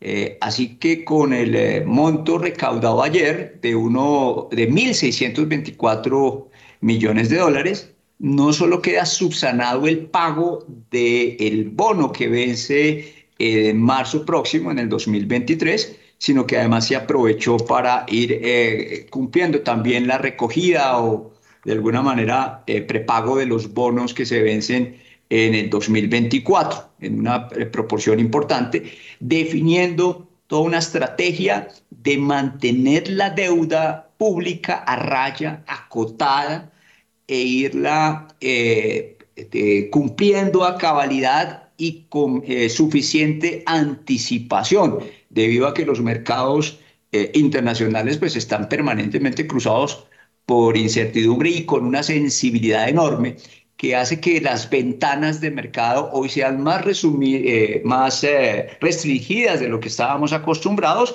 y donde consideramos que la mejor ventana del mercado para Colombia es anticiparnos. Óigame, aquí empiezan a preguntarme, eso no es sino que sepan que está el director de crédito público y empiezan todos a, a, revolotear con preguntas. Dice, dicen por acá, con la necesidad de varias economías de diversificarse en monedas y viendo a Japón como el único país con tasas bajas, ¿no es posible abrir un libro de bonos en yenes y en otras monedas diferentes al dólar? Sí, señor. Se ha considerado, todas las opciones están abiertas en reuniones con banqueros eh, de ese país asiático. Eh, no se descarta esa alternativa. Colombia tuvo bonos samuráis eh, acá con el tema cambiario y la devaluación del yen, pues incurríamos en unos riesgos adicionales, pero eso eh, implicará que el análisis de oportunidad, de costo de oportunidad en este tipo de alternativas eh, se mantenga siempre sobre la mesa y con el amplio menú de fuentes de financiamiento que tiene Colombia, no se descarta esa posibilidad. Y aquí llega otra pregunta que dice, ¿cómo ve el futuro del esquema de creadores de mercado de cara a la reforma pensional que podría sacar a las AFPs como principal comprador de la deuda? Ese es un tema en el que el Ministerio de Hacienda y en especial esta Dirección de Crédito Público está muy concentrado en aras de eh, determinar un impacto mínimo de las eh, reformas eh, tributarias, perdón, de las reformas pensionales para que eh, siga el esquema de market maker siendo, como lo mencionaba hace unos segundos, el eh, protagonista, el rey, la reina, el príncipe, la princesa de financiamiento para eh, la deuda pública de Colombia. El esquema de creadores de mercado es, insisto, una política de Estado y algo que esta Dirección de Crédito Público protegerá y eh, permanentemente incentivará para que la confianza y reglas de juego sean un elemento base en las decisiones de los que participan en, en el mercado de market makers. Bueno, eh, a las 7 de la mañana y 37 minutos. Esto, es, esto se, se, inundó esto de preguntas. Acá me llega otra que dice, eh, mmm, ¿cómo cerrar ese grifo de pagar sentencias, incluso ahora a inversionistas extranjeros, a tasas de usura?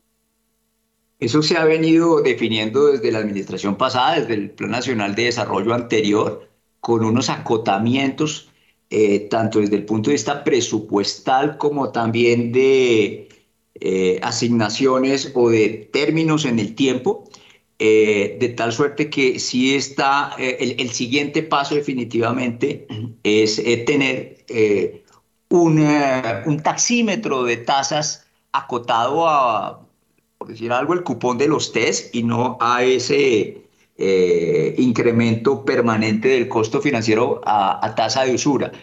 Es precisamente ese acotamiento, tanto desde el punto de vista cronológico de términos de ley como de apropiaciones presupuestales, la herramienta con la que ese grifo eh, tan dañino eh, se ha venido racionalizando hoy día. Siguen las preguntas. Los bonos están negociando a precios promedio del 65%. ¿Van a emitir nuevos bonos con cupón a mercado para poder recaudar el 100% del valor nominal? Pues esa es la realidad. Es definitivamente eh, la consecuencia de un escenario de mayores tasas de interés que se ajustan ya sea por un mayor cupón o por un menor precio limpio. Eh, de tal suerte que matemáticamente, eh, como quedó probado en la misión de ayer, esa va a ser la nueva realidad para acercarnos al precio par y tener unas captaciones eh, mucho más acordes con lo que se deja de deuda flotante en el mercado. Esta colocación eh, de bonos, dice uno, un oyente, ayudará a que los bancos comerciales extranjeros normalicen el endeudamiento externo a los bancos nacionales para las operaciones de comercio exterior y de capital de trabajo. Eso esperamos, definitivamente, como lo mencionaba hace unos minutos, eh, la mejor ventana del mercado y una, un lineamiento de la estrategia de endeudamiento público es anticiparnos y con eh, la operación de ayer, queda el camino despejado para empresas de el tamaño e importancia de Ecopetrol que necesitan eh, acceder a los mercados internacionales, así como el resto de empresas del sector privado que ante las afugias o restricciones de crédito eh, definitivamente necesitaban que el gobierno nacional diera un primer paso y eh, empezar a tener un acceso mucho más abierto, tanto de la banca multilateral como comercial, como del mercado de capitales. Yo creo que la, operación eh, de ayer también tiene ese mensaje y espero que así lo esté tomando el sector financiero local e internacional. Ah, bueno, una pregunta que me surge a mí, ese camino de volver a, recuperar el, el, grado de inversión, ¿es posible en esta coyuntura? ¿No es posible? Eh, ¿Usted cómo ve ese camino? Y hace poco el presidente de la República el doctor Gustavo Petro hablaba de la posibilidad de, acudir a los organismos multilaterales para que, eh, digamos, premien a países juiciosos en materia eh, climático o climática, eh, y que pues no sé si en este punto la Dirección de Crédito Público ha estudiado algo como para hacer una propuesta a los organismos multilaterales. Pues eh, Héctor, yo creo que el premio que se lograría de manera aterrizada con lo que son las metodologías en materia de calificación crediticia para los gobiernos, eh, mm, difícilmente lograríamos eh, recuperar el grado de inversión, pero en lo que sí estamos concentrados y aterrizados es en pasar de un outlook neutral a un outlook positivo por parte de las dos calificadoras que nos retiraron el grado de inversión y eso sería un gran éxito lograrlo en este gobierno. Aquí preguntan por un tema que todo el mundo sabe y es que las tasas de los CDTs están subiendo fuertemente y están entrando a competirle a los test. Eh, eh, ¿Han pensado en suavizar la implementación del famoso CEFEN para que no, no compitan los CDTs con los TES? Pues Héctor, el tema del CEFEN, eh, no es del resorte de la Dirección de Crédito Público, hace parte más de la regulación por parte de la Superintendencia Financiera, pero sin duda ese clamor que usted manifiesta nos lo han también manifestado los eh, market makers, que pues son en su mayoría bancarizados, y estoy seguro que eh, también la Superintendencia Financiera, eh, dada la coyuntura internacional, tiene ese tema en sus manos y, y, ya será en una discusión técnica y constructiva con, con las entidades financieras que se busque una aplicación de SCP en acorde con la coyuntura. Bueno, son las eh, 7 y 43. Voy a hacerle la última pregunta y viene de otro, otro, otro comentario que me hacen. ¿Le preocupa que el mercado de capitales ya no sea opción para las empresas poder financiarse y toque recurrir solo a los bancos? Claro que sí, no es una preocupación exclusiva de la Dirección de Crédito Público y del Ministerio de Hacienda es una preocupación de la Bolsa de Valores de Colombia, de los empresarios, del futuro del país. Yo creo que el eh, marchitamiento que ha tenido, ha tenido, el mercado público de valores en los últimos años eh, debe obligarnos a todos los actores interesados en recuperar esta herramienta de capitalización y de financiamiento hacia alternativas que vuelvan atractivo la búsqueda de recursos de largo plazo para eh, CAPEX del sector productivo porque no puede haber una reindustrialización como se ha pregonado por parte del presidente Gustavo Petro y del propio ministro de Comercio Exterior, el doctor Umaña, sin un mercado de capitales robusto, amplio, diversificado, que logre ese propósito de transformar plazos y que definitivamente requiere que todos los que dependemos de ese mercado de capitales sumemos de forma positiva y logremos eh, enderezarlo hacia un mayor crecimiento y que signifique ese, ese apalancamiento, ese impulso que necesita el sector productivo generador de empleo. Bueno, aquí una última, porque se me hace muy buena, es, eh, ¿es posible que eh, así como se hizo con la deuda externa, haya un canje de, deuda pública interna? Todo es posible, Héctor. Definitivamente en una coyuntura tan retadora como la de los mercados internacionales y locales, tenemos que ser bastante creativos, eh, bastante abiertos en mente. Eh, porque de lo contrario, repitiendo lo mismo, pero en un mercado diferente, pues eh, no lograremos superar de forma eficiente esta situación de, restricción de crédito. Así que eh, todo es posible y definitivamente eh, lo importante es que se apuntale la confianza de los inversionistas locales y extranjeros en un esquema de market makers que tenga unas reglas de juego claras y una perspectiva de mediano y largo plazo absolutamente creíbles y sólidas para que siga siendo la fuente de financiamiento, no solo del sector público, sino también un benchmark clave para el resto de los mercados de deuda privada. Eh, eh, José Roberto, eh, si hay algún tema que se haya quedado por fuera y usted quiera dar un mensaje, pues le tengo la ñapa para que, para que para que nos dé la ñapa.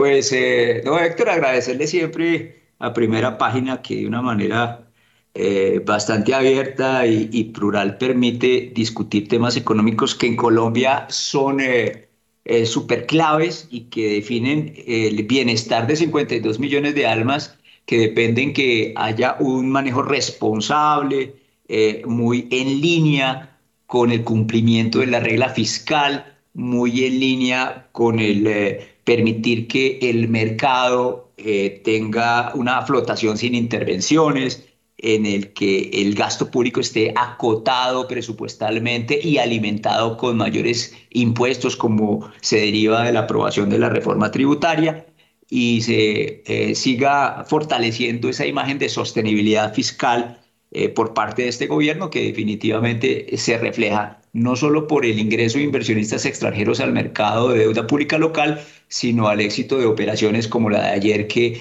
eh, no solo marca pauta para eh, Colombia, sino también para mercados emergentes de América Latina que se han mantenido distantes de acceder a través de la colocación de bonos y que definitivamente con el ejemplo y primer paso que da Colombia empezarán a dinamizarse especialmente en América Latina. Eh, Daniel Tamara me manda a última hora porque está por allá, creo que con su jefe eh, José Roberto, y me dice, ¿habrá eh, nuevos creadores de mercado en el 2023? ¿El monto de subastas para el otro año, de cuánto podría ser? Pues la respuesta a eso estará plasmada en el plan financiero que esperamos recuperar la buena costumbre de anunciarlo públicamente en el mes de diciembre para que los market makers tengan una información eh, eh, oportuna y pertinente para la toma de decisiones de lo que va a ser el retador 2023. Bueno, lástima que tuviéramos ese bachecito porque por el tema de comunicación, pero ahí sí me salió muy, muy, muy canciller con la respuesta y no nos quiso dar la chiva. Bueno, óigame, José Roberto, muchas gracias por estar acá por primera página y usted sabe que, eh, como siempre, pues eh, usted es de la casa y además eh, pues siempre tratamos de que los micrófonos de Hacienda estén abiertos acá en primera página radio. Muchas gracias Héctor a ustedes, siempre me he sentido en casa en primera página y también muy honrado de compartir con esa audiencia selecta y especializada que ustedes tienen en donde pues hay muchos colegas que siempre esperan eh, de parte del Ministerio de Hacienda y Crédito Público una información transparente y oportuna para la toma de decisiones que en momentos de más incertidumbre que lo normal eh, son requeridos para por lo menos tener un componente de referencia y poder eh, vislumbrar un 2023 mucho más próspero de lo que muchos nos han pintado. Bueno, muy bien, es José Roberto Acosta, director de crédito público del Ministerio de Hacienda. Son las 7 de la mañana y 50 minutos. A ver, Catalina Tobón, de todo esto que nos habló el director de crédito público, eh, ¿cuáles son sus comentarios o sus conclusiones?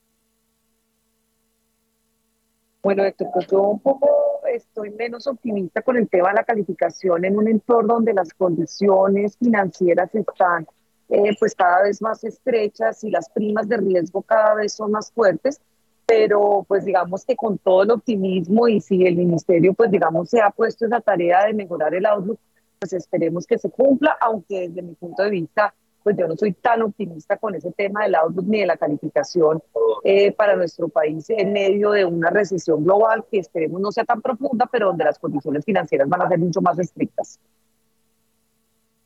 Muy bien, son las 7 eh, de la mañana y 51 minutos. A las 7 y 51, eh, bueno, no sé, Camilo Ramírez todavía está con nosotros, ¿no?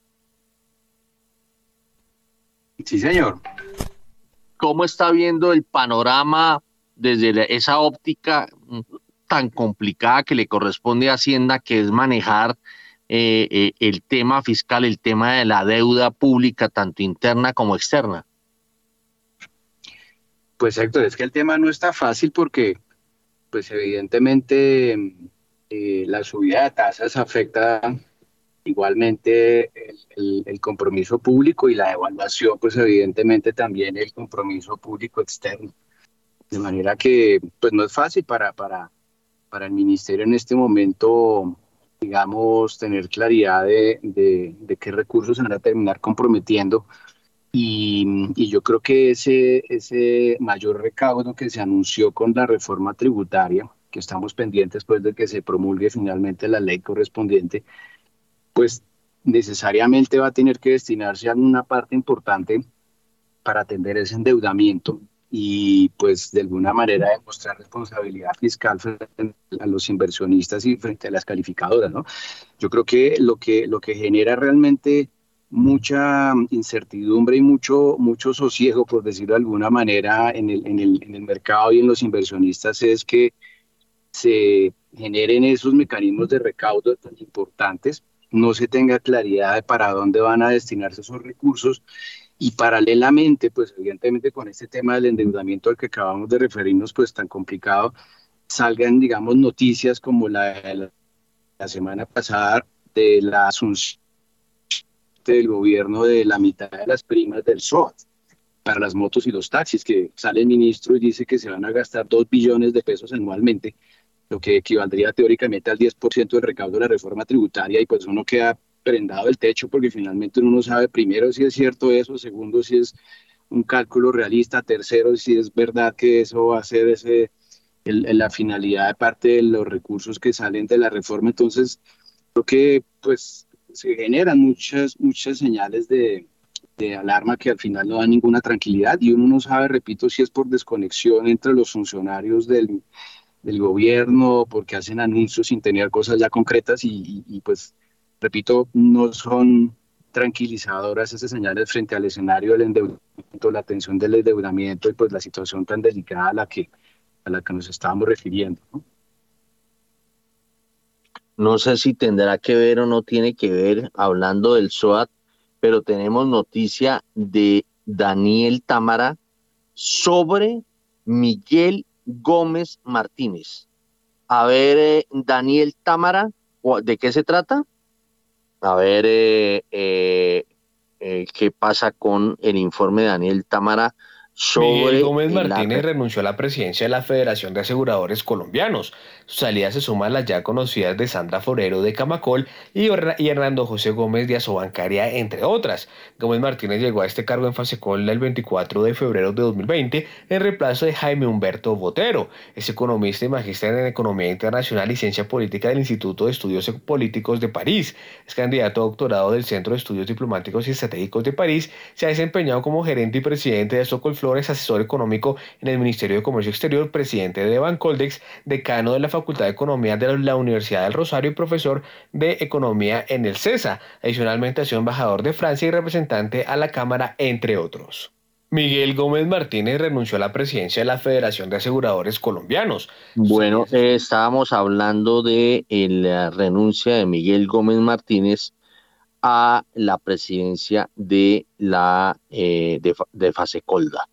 Bueno, seguimos con Daniel Tamara porque eh, hablando de temas de salidas, pues la salida, bueno, yo quiero hacer una hacer una aclaración, ¿no?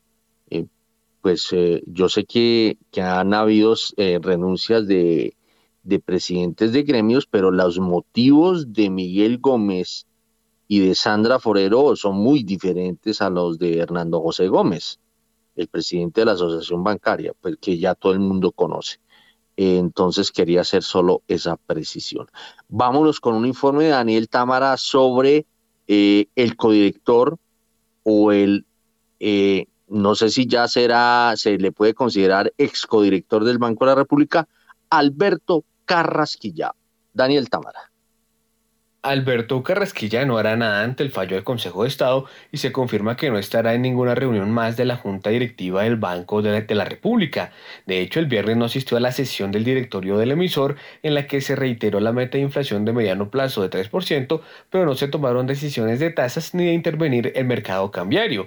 Si bien es cierto que el fallo publicado el jueves pasado es de única instancia y por ende inapelable, varios expertos en la materia coincidían en que el exministro podía pedir alguna aclaración u adición con lo cual hubiese podido dilatar algunas semanas la entrada en firme de la sentencia. Inclusive se alcanzó a hablar de pedir su nulidad vía tutela. Pues bien, primera página pudo establecer que todas esas opciones ya fueron descartadas por Carrasquilla. Lo que viene ahora es la elección de su sucesora por parte del presidente Gustavo Petro, escogencia en la que tendrá mucho que ver el ministro de Hacienda José Antonio Campo. Desde ya suenan nombres como el de Carolina Soto y la ministra Cecilia López. Cabe mencionar que este escenario le da la posibilidad a Petro de tener mayoría en la Junta del Banco Central una vez pueda realizar los dos cambios a los que tiene derecho todo jefe de Estado a la mitad de su mandato. Muy bien, 7 y 58. Pues esto es muy importante lo que dice Daniel Támara. Pues eh, imagínense que mm, la posibilidad de que Alberto Carrasquilla presente un recurso contra la decisión eh, que deja por fuera de la Junta por el tema de género, pues le queda bastante difícil, pues porque eh, eh, este tema del género hoy en día está cogiendo una importancia enorme y, y pues obviamente es difícil nadar contra la corriente, porque pues la línea apunta a, darle una mayor participación a la mujer en las responsabilidades, eh, e, e, en, los cargos con gran responsabilidad, como es este, el de la Junta Directiva del Banco de la República. Em, eh, según conoció primera página, eh, Carrasquilla no va a interponer ningún recurso y eso significa que Carrasquilla definitivamente se retira de la Junta Directiva del Banco de la República. En mi concepto es desde el punto de vista de contribución al debate macroeconómico y monetario, es una, una baja sensible la salida de Carrasquilla. Vamos a ver quién llega. Suena, eh, suenan eh, pues Cecilia López y Carolina Soto que podría regresar. Bueno, ya empiezan las especulaciones porque es potestad del gobierno actual eh, designar al nuevo codirector o codirectora, que lo más seguro va a ser es codirectora, siguiendo los lineamientos eh, jurídicos del Consejo de Estado. Son las ocho en punto.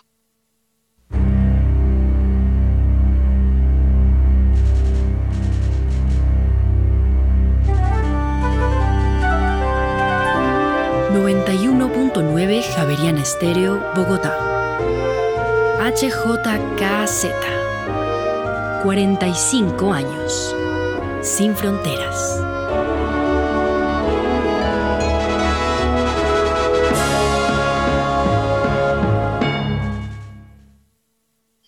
Bueno, siguen siendo las 8 en punto eh, y a esta hora nos vamos con, venga a ver qué fue lo que, cuál fue nuestro pronóstico en materia en materia de dólar. Miremos a ver nuestro pronóstico, quiero verlo. Quiero ver a ver cómo se ve esto.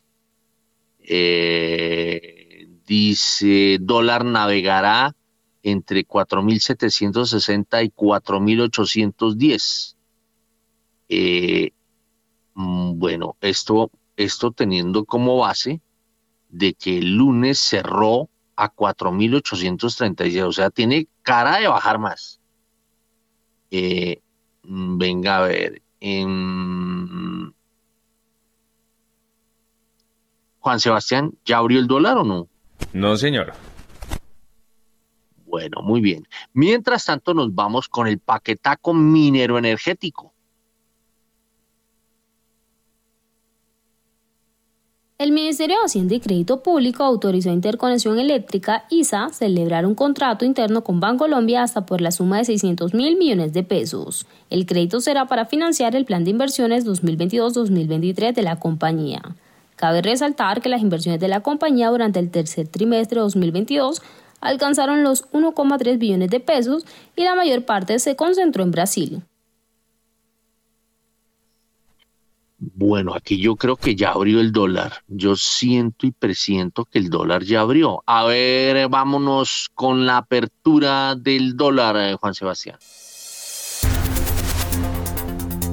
A esta hora, abren los mercados en Colombia.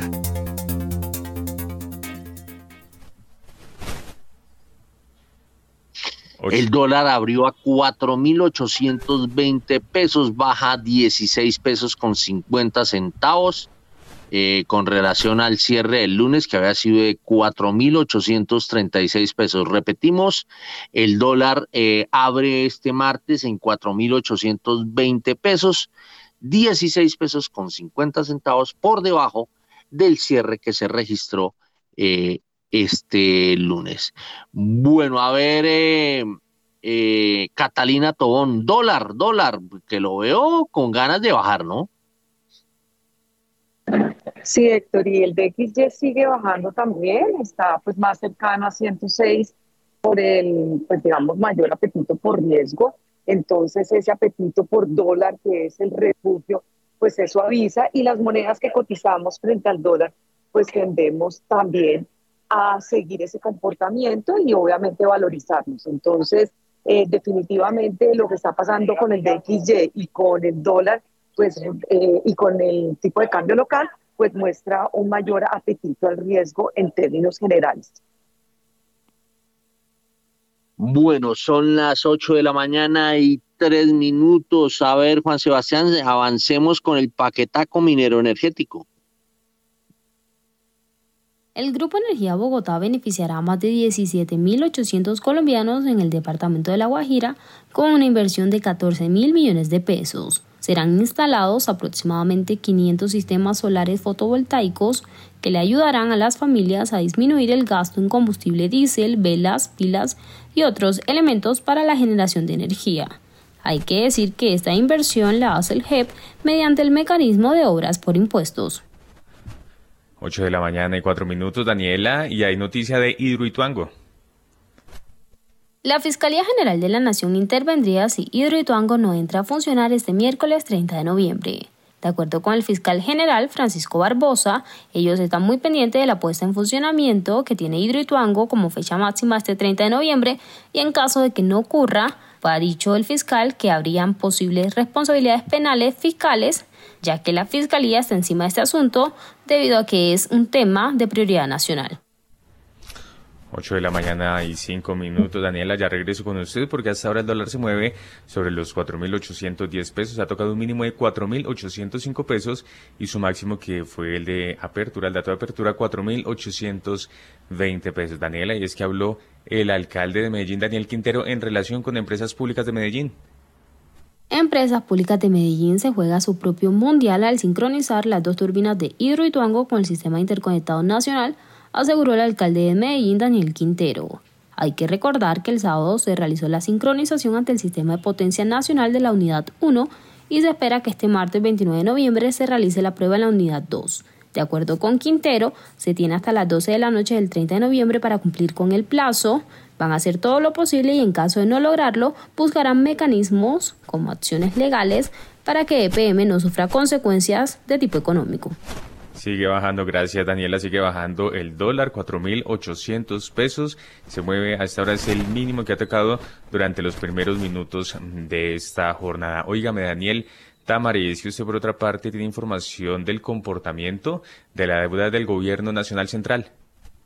Entre octubre de 2021 y el mismo mes de 2022, el porcentaje de la deuda del Gobierno Nacional Central de Colombia en tasa fija bajó del 95,89% del total al 93,76%. En contraposición, la proporción de las obligaciones que está en tasa variable aumentó de 4,11% a 6,24% en este mismo periodo. Hay que tener en cuenta que intermensualmente el porcentaje de deuda en tipo fijo disminuyó en 0,18 puntos porcentuales y en tasa variable por el contrario, subió en los mismos 18 básicos. Para el caso de las obligaciones internas, el 100% está en tasa fija, el 61,87% en pesos y el 31,01% en unidad de valor real. Con respecto a la unidad, o más bien a la deuda externa del gobierno, el 85% está en tipo fijo con corte al décimo mes de este año, cuando un año atrás era del 89%, mientras que el 15% se encuentra en tipo variable, cuando al cierre de octubre de 2021 el porcentaje era de 11%.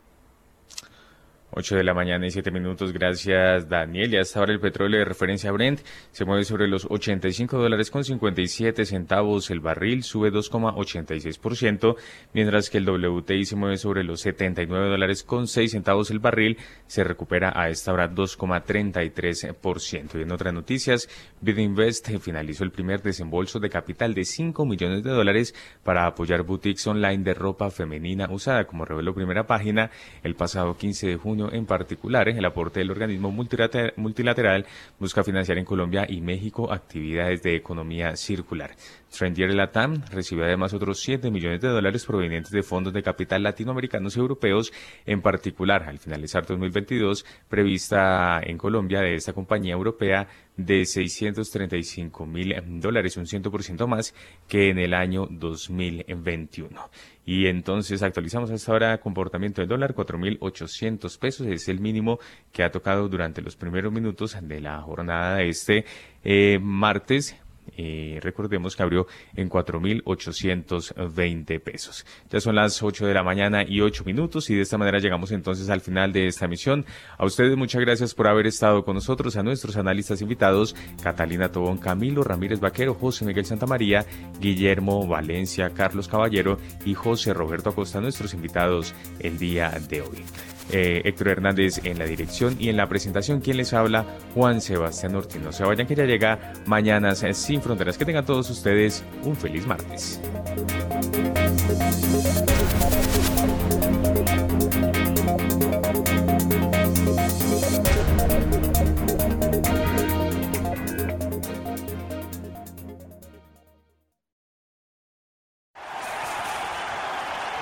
Sarampión maneja la pelota. Cambia de frente para la rubeola que toca rápido con la hepatitis. En el área espera la tosferina. También en la 5 con 50 la poliomielitis. La difteria dispara y tapó Juan José que tiene su esquema de vacunación completo. Evita todas las enfermedades. Profe, inmenso este niño. ¿Qué defensa sólida tiene la familia Mosquera? Vacunarse es mundial. La Bogotá que estamos construyendo. Secretaría de Salud, Alcaldía Mayor de Bogotá.